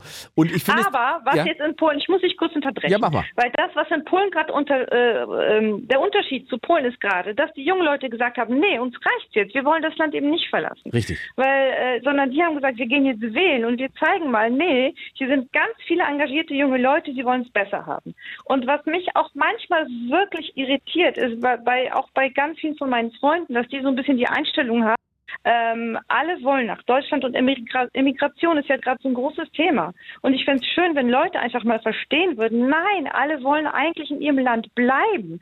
Und sie wollen eigentlich, dass es ihnen da gut geht. Aber wenn es einfach keine Chance mehr gibt, und in Polen haben die jungen Leute gesehen, nee, wir haben noch eine Chance. Wir, wir können wählen gehen. Und dann wird es uns allen vielleicht besser gehen, weil es gibt ja keine Garantie. Aber letztendlich, diese eine Stimme kann so viel bewirken und das sieht man jetzt auch einfach. Und das freut mich so, dass so viele junge Leute gesagt haben, nein, wir wollen, dass es uns in Zukunft besser geht. Wir wollen unser Land nicht verlassen, wir gehen jetzt wählen. Ja. Wir gehen nicht weg, Ja. wir gehen wählen. Also die und generelle, und da, da stimme ich dir absolut zu, egal wie man sozusagen politisch steht, die Art und Weise, wie die polnische, polnische Gesellschaft reagiert hat, nämlich zu sagen, wir nutzen jetzt das Recht, was wir haben und gehen jetzt los und geben eine Stimme ab. Diesmal ist es mir nicht egal, Ja. sondern ich gehe hin. Das finde ich ist, ähm, das ist eine Errungenschaft. Das ist etwas, was, Ja. was sozusagen zeigt, wenn, wenn eine Gesellschaft sozusagen Progress gemacht hat, so weiterentwickelt ist ähm, und, und äh, äh, sozusagen auch, auch äh, düstere Vergangenheit überwunden hat, ja, oder auch sich bewusst ist seiner Geschichte äh, ähm, und, und eben dieses Privileg des, der, der demokratischen Teilhabe, dieses Privileg erkennt und in einer großen Gruppe jetzt wahrnimmt. Und jetzt müssen wir noch, noch kurz über den Herrn Tusk reden. Ah, ja. So, den findest du wahrscheinlich gut. Ja, also ich, ich finde ihn jetzt nicht perfekt, aber kein Mensch ist perfekt. Ich finde ihn aber gut und er kann viel Gutes bewirken. Er ist jetzt nicht äh, unkompliziert, weil Aber er ist Europäer. auch, er ist Europäer, auf jeden Fall. Und er ist auch klug und er ist auch vorsichtig und nicht extrem. Ich finde, das, was man ihm besonders gut, äh, be besonders zugute halten kann, ist, er ist kein Extremist, aber er ist mutig. Vor vielen, vielen Jahren, als es Wahlen gab, ging er in eine große Gruppe von jungen Männern, die absolut gegen ihn waren, einfach nur, um mit ihm zu reden. Und alle dachten, wow, was für ein Verrückter, die, die bringen ihn doch um. Aber nein, sie haben ihm gesagt, dass sie ihn doof finden, so wie man es einfach erwarten konnte. Aber es gab zu keine Ausschreitungen. Und das war wirklich eine große Sache. Und dafür ist er auch berühmt. Er ist ruhig und er lässt mit sich reden. Und er hört auch einfach Leuten zu, die absolut nicht seiner Meinung sind. Und er wird dieses Abtreibungsgesetz, dieses Abtreibungsgesetz wird er zurücknehmen, ne? Naja, also ich hoffe es, äh, aber das kann er ja nicht alleine. Nein, er kann also nicht alleine, Wir haben jetzt nicht Herrn Tusk gewählt, Mhm. sondern mehrere Parteien. Und die müssen erstmal eine Koalition gründen. Und das große Problem in, in Polen ist jetzt der Präsident. Mhm. Denn ähm, Tatsache ist, der sollte jetzt sagen, hey, wir haben gesehen, ihr habt so und so gewählt, diese Parteien wollen eine Koalition gründen, das haben sie auch gesagt. Und deshalb sollte er jetzt sagen, so bitte sagt, sagt mir jetzt, wen soll ich als Premierminister ernennen? Mhm. Er kann aber auch sagen, die PIS-Partei hat die meisten Stimmen bekommen, die sehe ich als Gewinner, den Rest ignoriere ich, die sollen jetzt erstmal einen Premierminister stellen und Ja, dann gut. wird alles verzögert werden. Das wird wahrscheinlich so kommen. Das ist, glaube ich, das Mm, tatsächlich ja. das Ding, was passieren wird. Das ist sozusagen die letzte taktische Zuckung. Da muss man, glaube ich, das muss man, glaube ich, eigentlich durchhalten. Natürlich Mhm. Ja, wird erstmal, ja, das ist ja auch ein demokratischer Prozess, logischerweise, ne? Ja. Die stärkste Kraft im Land, das ist ja immer noch die PIS als Einzelpartei. Ähm, die hat natürlich als erstes sozusagen die Aufgabe, eine Mehrheit zu finden für eine Regierung. Das sieht aber nicht so aus, dass das klappt, beziehungsweise Nee, wird- nee, nee, zum wird- Glück nicht. es wird nicht klappen, weil auch da strategisch falsch gearbeitet die letzten Jahre. Die haben ja, im Prinzip sich mit allen, haben sie sich verschissen, Mit allen, weil sie einfach alle allen, beschimpft weil sie haben. so sicher waren. Genau. Ähm, und die dies- waren so sicher, dass sie gewinnen werden. und Das die- ist genau. einfach Und- unglaublich, und, diese und Arroganz. diese, diese Arroganz und diese Überheblichkeit in der Macht äh, fällt ihnen jetzt auf die Füße, weil sie niemanden finden, der ihnen zur Seite springt, um ihre Macht zu erhalten. Auf der anderen ja, Seite und sie bräuchten auch einfach über 30 Leute. Genau. Also, äh, wenn man es einfach in Zahlen sieht, sie bräuchten über 30 Ja, ja. Leute, die zu denen überlaufen. Ja, ja, die, ich meine, die hatten, die hatten diesen radikalen Partner, der ist aber so geschrumpft, dass er nicht mehr, dass das nicht mehr funktioniert. ne? Sie haben, da sind sie, glaube ich, bei knapp Mhm. 42 Prozent. Sie, ähm, Und, und Tusk wäre in dem Verbund, der sich anbietet, bei, glaube ich, 53, 54 Prozent, also hätte die Mehrheit und könnte, ähm, könnte Chef werden. So, so wird es Ja, am Ende ja. wahrscheinlich auch kommen, äh, was sozusagen gesamteuropäisch natürlich eine gute Entwicklung ist, weil, weil Ja, das ist super. Vor allem, wenn wir den Krieg in der Ukraine betrachten. auch Und das ist hier nicht unwichtig, weil Tatsache ist, dass ich, ich finde, deshalb bin ich eben auch wählen gegangen, weil ich finde, es ist wirklich wichtig, dass wir jetzt mal ein, ein Land noch in Europa haben, was äh, wirklich europäisch bisschen orientiert ist. Vor Ja, allem nach dem also- Brexit ist das das Letzte, was wir jetzt noch bräuchten, ein Poll-Exit. Vor allem in das, der heutigen ja, Das Weltlage. wird auch nicht, das, ich glaube, das steht sowieso nicht auf dem, auf dem, auf dem Zettel, auch selbst bei der, bei der PIS nicht, weil sie dich damit selbst ins, ins, ins, ins Knie schießen würden. Aber die gesamteuropäische Haltung äh, kann das gut vertragen, we- wenn sozusagen die Polen sich so sichtbar machen, wie sie es jetzt machen. Weil ich tatsächlich glaube, dass es äh, in den nächsten 10, 15, 20 Jahren die europäische Achse Frankreich, Deutschland, Polen sein wird, die Ja. ähm, das Tempo vorgeben wird in Europa. Ähm, weil wenn man sich sozusagen die wirtschaftliche Entwicklung von Polen angeht und so weiter, wenn das so weiter sich entwickelt, wird Polen einfach sozusagen so einen wichtige, wichtigen Faktor haben, dass eben die, die, eben diese Dreiergruppe ganz, ganz entscheidend in Europa sein wird, äh, von der, von der, von der Wirtschaft, Wirtschaftskraft her. Und das Gute ist, wenn Polen sozusagen wieder zum Teil der Demokraten gehört, ja, ähm, ja, absolut. dann wird es für Herrn, Urba, Herr Orban in, in Ungarn auch wieder warm. So, da muss er sich mir auch wieder ich, Gedanken ich, machen. ich finde, ich finde, was ich wirklich sehe und äh, ich habe wirklich, also ich meine, ich lebe ein sehr offenes und gesellschaftsfrohes Leben in Deutschland, in Hamburg vor allem. Und Mhm. ich komme aus Nordpolen, aus Starogardalski, das ist bei Danzig. Und was ich wirklich sehe, also was wir eine Gemeinsamkeit zwischen Deutschland und Polen sind die jungen Leute. Und ich glaube, der wirklich wahre Konflikt, sowohl in Deutschland, auch als in Polen, auch als auch in Frankreich, und ich habe auch ganz viele Verwandte in England, ist jetzt ist wirklich der Generationskonflikt. Ich muss dir sagen, die jungen Leute in Polen, Deutschland, Frankreich und England, die, die ich so erlebt habe, haben so viel gemeinsam. Und sie sind auch connected. Die sind Mhm. total cool connected. Die haben, die gucken in die Welt, die gucken, was los ist, die reden miteinander. Und ich fände das wirklich schön, wenn Leute aus der Generation 50 plus auch mal irgendwie versuchen würden, über den Tellerrand hinaus zu gucken und auch so ein bisschen akzeptieren würden, dass wir alle uns viel ähnlicher sind, als man denkt. Weil ich habe wirklich das Gefühl, dass so bei älteren Leuten, und ich meine jetzt überhaupt nicht alt von, äh, von 80 Jahren, oder so, sondern so ein junges Alter, weißt du, so ein 50 plus, das ist ja jung, das ist ja für heute kein Alter. Ja, ich aber glaube, ich sehe häufig so Mauern im Kopf. Ja, aber ich ärgert glaube, so ich glaube, dass das nicht zwingend eine, eine, das ist sozusagen nicht zwingend eine Altersfrage, weil wenn du dir mal anguckst, äh, also gerade ich habe nur die Zahlen von der Bayern-Wahlen hier in, äh, in Deutschland im Kopf, wenn man da auf die äh, jungen Wähler geht, da ist, glaube ich, AfD zweitstärkste Kraft, ja, also Ja, ähm, das verstehe ich wirklich nicht. Äh, Genau, das so zeigt aber, naja gut, aber da gibt es ja auch verschiedene Erklärungen dafür, wie das kommt, gerade in so einem reichen Land wie Bayern und so weiter. Da geht es ja offensichtlich nicht um soziale Probleme, ne? Das, da Nee, da, da nicht. geht es halt um was anderes. Und ich, ich glaube halt tatsächlich, dass wir äh, nicht drum herum kommen, ähm, uns mehr Demokratie zu trauen in Europa. Mhm. Also, dass wir Ja. nicht, da- da- dass dieses Gefühl verschwindet, da gibt es, also dieses Ohnmachtgefühl, da gibt es äh, ein europäisches Parlament, damit habe ich, aber da habe ich überhaupt gar keine direkte Wahlmöglichkeit, sondern ich muss mich darauf verlassen, dass ich hier zwar bestimmen kann, aber dass die ja dann bestimmen, wer dann da was zu sagen hat. Und das ist sozusagen so ein weiter demokratischer Weg, dass es glaube ich, bei relativ vielen Wählern Frust erzeugt, weil sie denken, ja, die machen da in Europa irgendwas, worauf ich gar keinen Einfluss habe. Aber am Ende betrifft es mich. Und ich glaube, dass wir auch dahin kommen müssen, dass eben auch diese Prozesse alle demokratisiert werden. Und wir müssen uns trauen, eben allen in Europa die Möglichkeit zu geben, ähm, ein europäisches ähm, äh, Parlament auch tatsächlich zu wählen. Ich glaube, Ja, das, ja, ist, das, das muss in den nächsten zehn Jahren passieren. Und da müssen wir. Was ich aber auch ganz interessant finde, weißt du, in Polen haben die meisten Leute das Gefühl, dass Europa und Brüssel und so von Deutschland regiert wird. Und in Deutschland haben die meisten in Deutschland das Gefühl, dass Deutschland mit Europa gar nichts zu tun hat. Und ich finde das wirklich manchmal sehr interessant. Das, aber das, guck mal, das ist auch eine interessante Perspektive, weil ich kenne relativ Ja. viele Deutsche, die sagen, wir, wir unterjochen uns hier äh, dem, was da in Europa bestimmt wird und so weiter. Dass diese Europäische Union ja Das eigentlich. ist gar nicht so. Nee, weil das, naja, das ist auch leicht zu erklären, weil diese Europäische Union natürlich ganz, ganz doll im Sinne Deutschlands ist, weil Deutschland sozusagen der größte, sozusagen die größte Wirtschaftsmacht ist und im Prinzip alle Ja. davon profitieren, wenn es Deutschland gut geht. Also ist eigentlich strukturell in der EU ganz, ganz viel darauf ausgelegt, dass es uns hier gut geht und dass Deutschland funktioniert. Weil wenn Deutschland nicht funktioniert, hat ganz Europa ein Problem.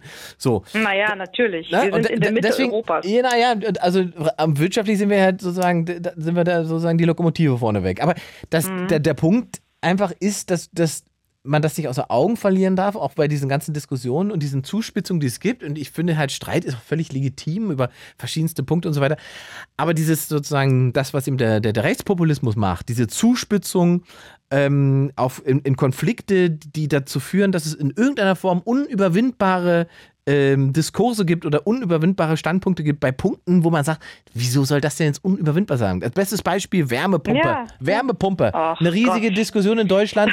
Man hat am Ende das Eindruck, es ist eine Religionsfrage und es Oh ist ein Gott, ja. unüberwindbares Problem, wo man niemals einen Konsens finden kann. Und das ist etwas, was sozusagen, wo, wo, wo, wo alle Politiker in der Verantwortung sind, äh, weil eben das, das ist, was, was der Rechtspopulismus macht, um zu sagen, siehst du, ich sag ja, Demokratie funktioniert nicht, deswegen kann das weg. Ihr seht ja. Ja, aber der so, Rechtspopulismus greift so viel Kleinigkeiten auf. Es ist ja nicht nur Wärmepumpe, es Ja. ist auch, und ich traue mich das jetzt mal zu sagen, das Gendern. Ja, Wie unwichtig ist das denn? ja, ja, klar ist das und unwichtig. wie groß wird das denn gemacht? Richtig, das ist genau oder, so ein Thema. Oder Holzpellets, weiß was ich was. Genau, aber Weißt das ist aber du, das ist immer derselbe. Sachen. Richtig, ist wie ich sage, es ist- ist immer ja. derselbe Mechanismus. Es werden Dinge Ja. hochgejetzt zu, zu einem Problem oder in einer Form äh, auf konträr ge äh, geboxt, dass es nicht mehr möglich ist, sich zu einigen an diesen Punkten bei Sachen, die eigentlich A, entweder nicht so wichtig sind oder B, völlig leicht für Kompromisse dastehen. Und da ist es eben. An der, an der Aufgabe anderer Politiker oder demokratischer Politiker aus dem demokratischen Spektrum, egal von wem wir reden, aber das ist deren Aufgabe dafür zu sorgen, zu zeigen, nee, guck mal, man kann sich einigen und es gibt Lösungen und diese Lösungen müssen wir anbieten und müssen die machen. Weil Ja. Und deswegen ist es blöd, wenn sozusagen die wichtigste Partei äh, der Mitte, die CDU, wenn da der Vorsitzende kommt und auf einmal auch diese Zuspitzung übernimmt und selber so eine, so eine Form von ähm, ähm, Populismus betreibt, weil er denkt, das ist das, was die Wahlen gewinnt am Ende. Ähm, Ja, aber ich finde, da, also ich muss dich kurz unterbrechen, weil bei der CDU finde ich das Hauptproblem, dass da so viele Leute sprechen, bei denen ich einfach das Gefühl habe, dass sie eigentlich so an Real Realitätsverlust leiden. Also die haben nicht wirklich viel mit dem normalen Alltag der normalen Menschen zu tun, äh, lassen sich dann von irgendwelchen Analytikern zu Sachen hinreißen, reden irgendein Quatsch, der nur der AfD in die Hände spielt. Und das, würde ich, mich das so würde ich, das würde ich pauschal würde ich das so nicht sagen. Also gibt es natürlich. Aber das, das, das, ich kann mich irren. Das ist nur mein subjektives Ja. Gefühl und ich kann da vollkommen falsch liegen. Nur so sieht es für mich manchmal aus. Ja, ich würde da, würde ich, so, ich würde, ich würde immer Abstand nehmen von so, sagen wir so, pauschal beurteilen. Ich glaube, es Ja, gibt da schon natürlich. auch sehr, es gibt schon auch sehr fähige Leute in der CDU, das muss man auch sagen. So, Ja klar. Also die müssen, die sind ja auch in so einer ich, Findungsphase, ich rede ne? eher von Friedrich Merz. Ja. Der regt mich musste- wirklich auf. Er musste den Namen auch Der nennen. regt So. mich wirklich auf. Ja, den meine ich auch. Es gibt sicher auch Ja. kluge Leute. Ja, gut. Äh, aber der, also wirklich, Ist, äh, was, sind ich, wir wieder- ich glaube auch gar nicht, dass er dahin will. Ich glaube gar nicht, dass er so. Ah, interessant. Ich, Ja, wie ja. soll ich sagen? Ich glaube, der ist gar nicht so blöd. Nee. Ich, also ich will ihn auch nicht so sehr in Schutz nehmen, aber der ist jetzt nicht seit gestern Politiker. Ja. Das Ja. kann ja nicht sein, dass man so lange da mitmacht und dann so dumm ist. Das, Ja. das kann ich mir nicht denken. Ich glaube, es ist tatsächlich keine Frage von Dummheit. Ähm, äh, bei Merz ist es, glaube ich, eher eine Frage von, also der war ja sozusagen mal politisch raus, dann hat er andere Sachen gemacht und ich befürchte, dass er, was bestimmte Sachen angeht, nicht mehr ganz auf Höhe der Zeit agiert und Ja, das, genau. das, das ergibt, das macht auch Sinn, wenn man sich sozusagen seine persönlichen Umfragewerte angeht, dann funktioniert halt bei jungen Menschen und bei Frauen funktioniert er eigentlich überhaupt nicht. Ähm, Nee. weil, weil, weil da alle wahrscheinlich diesen Eindruck haben, das ist irgendwie, da fehlt eine Form von Empathie oder eine Form von Anschlussfähigkeit, dann muss es halt jemand anderes in der CDU richten. Aber gut, aber wir wollten hier über Polen reden und wir sind jetzt also, sagst Ja. du, erstmal ist das toll gelaufen und wir sind gespannt, Ja. was es wird. Ja, mal gucken. Aber eine Sache wollte ich noch sagen. Sag mal noch eine Sache. Ich finde es total doof, dass ihr mit IES aufgehört habt. Den Podcast, den Das ich war gemacht immer mein, ja genau, genau. Der war richtig toll mit Edelbeider und dir, das hab ich, dem habe ich immer richtig gern zugehört und es fehlt mir. Und Das- ich finde das schade. Ich finde es gut, dass es noch so viele alte Folgen gibt. Ich Ja, sagen. die höre ich aber auch jedes Mal, wenn ihr Pause macht. Also ich kenne sie fast auswendig. Du kannst jetzt fünf, Aber, Jahre, naja. fünf Jahre rückwärts hören. Ja. 100, 170 Folgen Ja. haben wir gemacht. Irgendwann ist, Ja, irgendwann ist auserzählt, sozusagen. Ja, das stimmt. Aber ich bin, ich bin froh, dass es euch gab. Und Ja, ihr werdet ich auch. mir fehlen, aber es ist toll, dass, dass ihr das so lange gemacht habt. Ja, man muss, also wenn, wenn sozusagen jemand keinen Bedarf mehr darauf hat, dann muss man es akzeptieren. Das geht halt nicht anders. Ne? Ja, das, so ist es absolut. halt. Mein Lieber, ich danke für den Anruf. Genieß Rom. Gerne. Danke. Schönen Nacht, Tschüss. ciao. So, meine Lieben, wir kommen langsam zum Ende dieser wilden Roulette-Runde heute hier und fast schon traditionell der letzte heute. Wir sagen guten Morgen, Ben, in der Nähe von Melbourne, Australien. Ja, hallo Ingmar. Dich. Hey, alles klar? So, ja, also hier ist alles etwas sehr aufregend heute wieder. Ja, ich, ich rede mir noch, warum jetzt die, die äh, Griechen nicht bei Artemis mitspielen dürfen. Also das habe ich noch nicht verstanden. Vor allem, wenn sie jetzt schon den Namen erhalten müssen. Ja, ne? eigentlich, ne? Also, So, das ist ja. alles, alles seltsam. So, wie ist denn die Lage in Australien, mein Lieber? Ähm, diese Woche leicht deprimiert, weil wir hatten ja auch gerade eine Wahl. Ah, ihr hattet auch eine Wahl, guck Ein, mal. ein Referendum, Ja. eine Volksabstimmung, äh, wo es um das Mitspracherecht der ähm, Ureinwohner ging. Also um die Aborigines und Torres Strait Islanders, wie sie heißen. Ah, interessant. Also, Ähm, um, um, was ging es bei diesem Referendum? Welche Form von Äh, Mitsprache dass sollte? sie im Endeffekt eine Art ähm, Sprachrohr im Parlament bekommen. Also dass unsere Verfassung geändert wird und gesagt wird, diese äh, Bevölkerungsgruppe oder Gruppen äh, bekommen ein festes Mitspracherecht, vor allem wenn es um Angelegenheiten geht, die sie betreffen. Das haben die Wir aktuell nicht. Nein, also die wurden ja bis in die 70er Jahre auch nicht bei, bei Volkszählung mitgezählt. Mhm. Ne?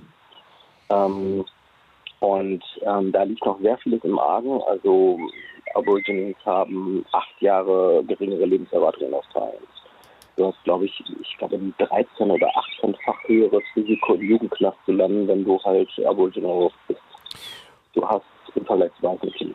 Du hast ähm, doppelte, die Suizidrate ist doppelt so hoch. Krass. Ja, es ist wirklich richtig krasse Umstände, die eigentlich unhaltbar sind. Also Chancen auf Jobs etc. Das Und- ist natürlich auch irgendwelche Anreize durch Regierung. Wer hat dieses Ja, Referendum eingebracht?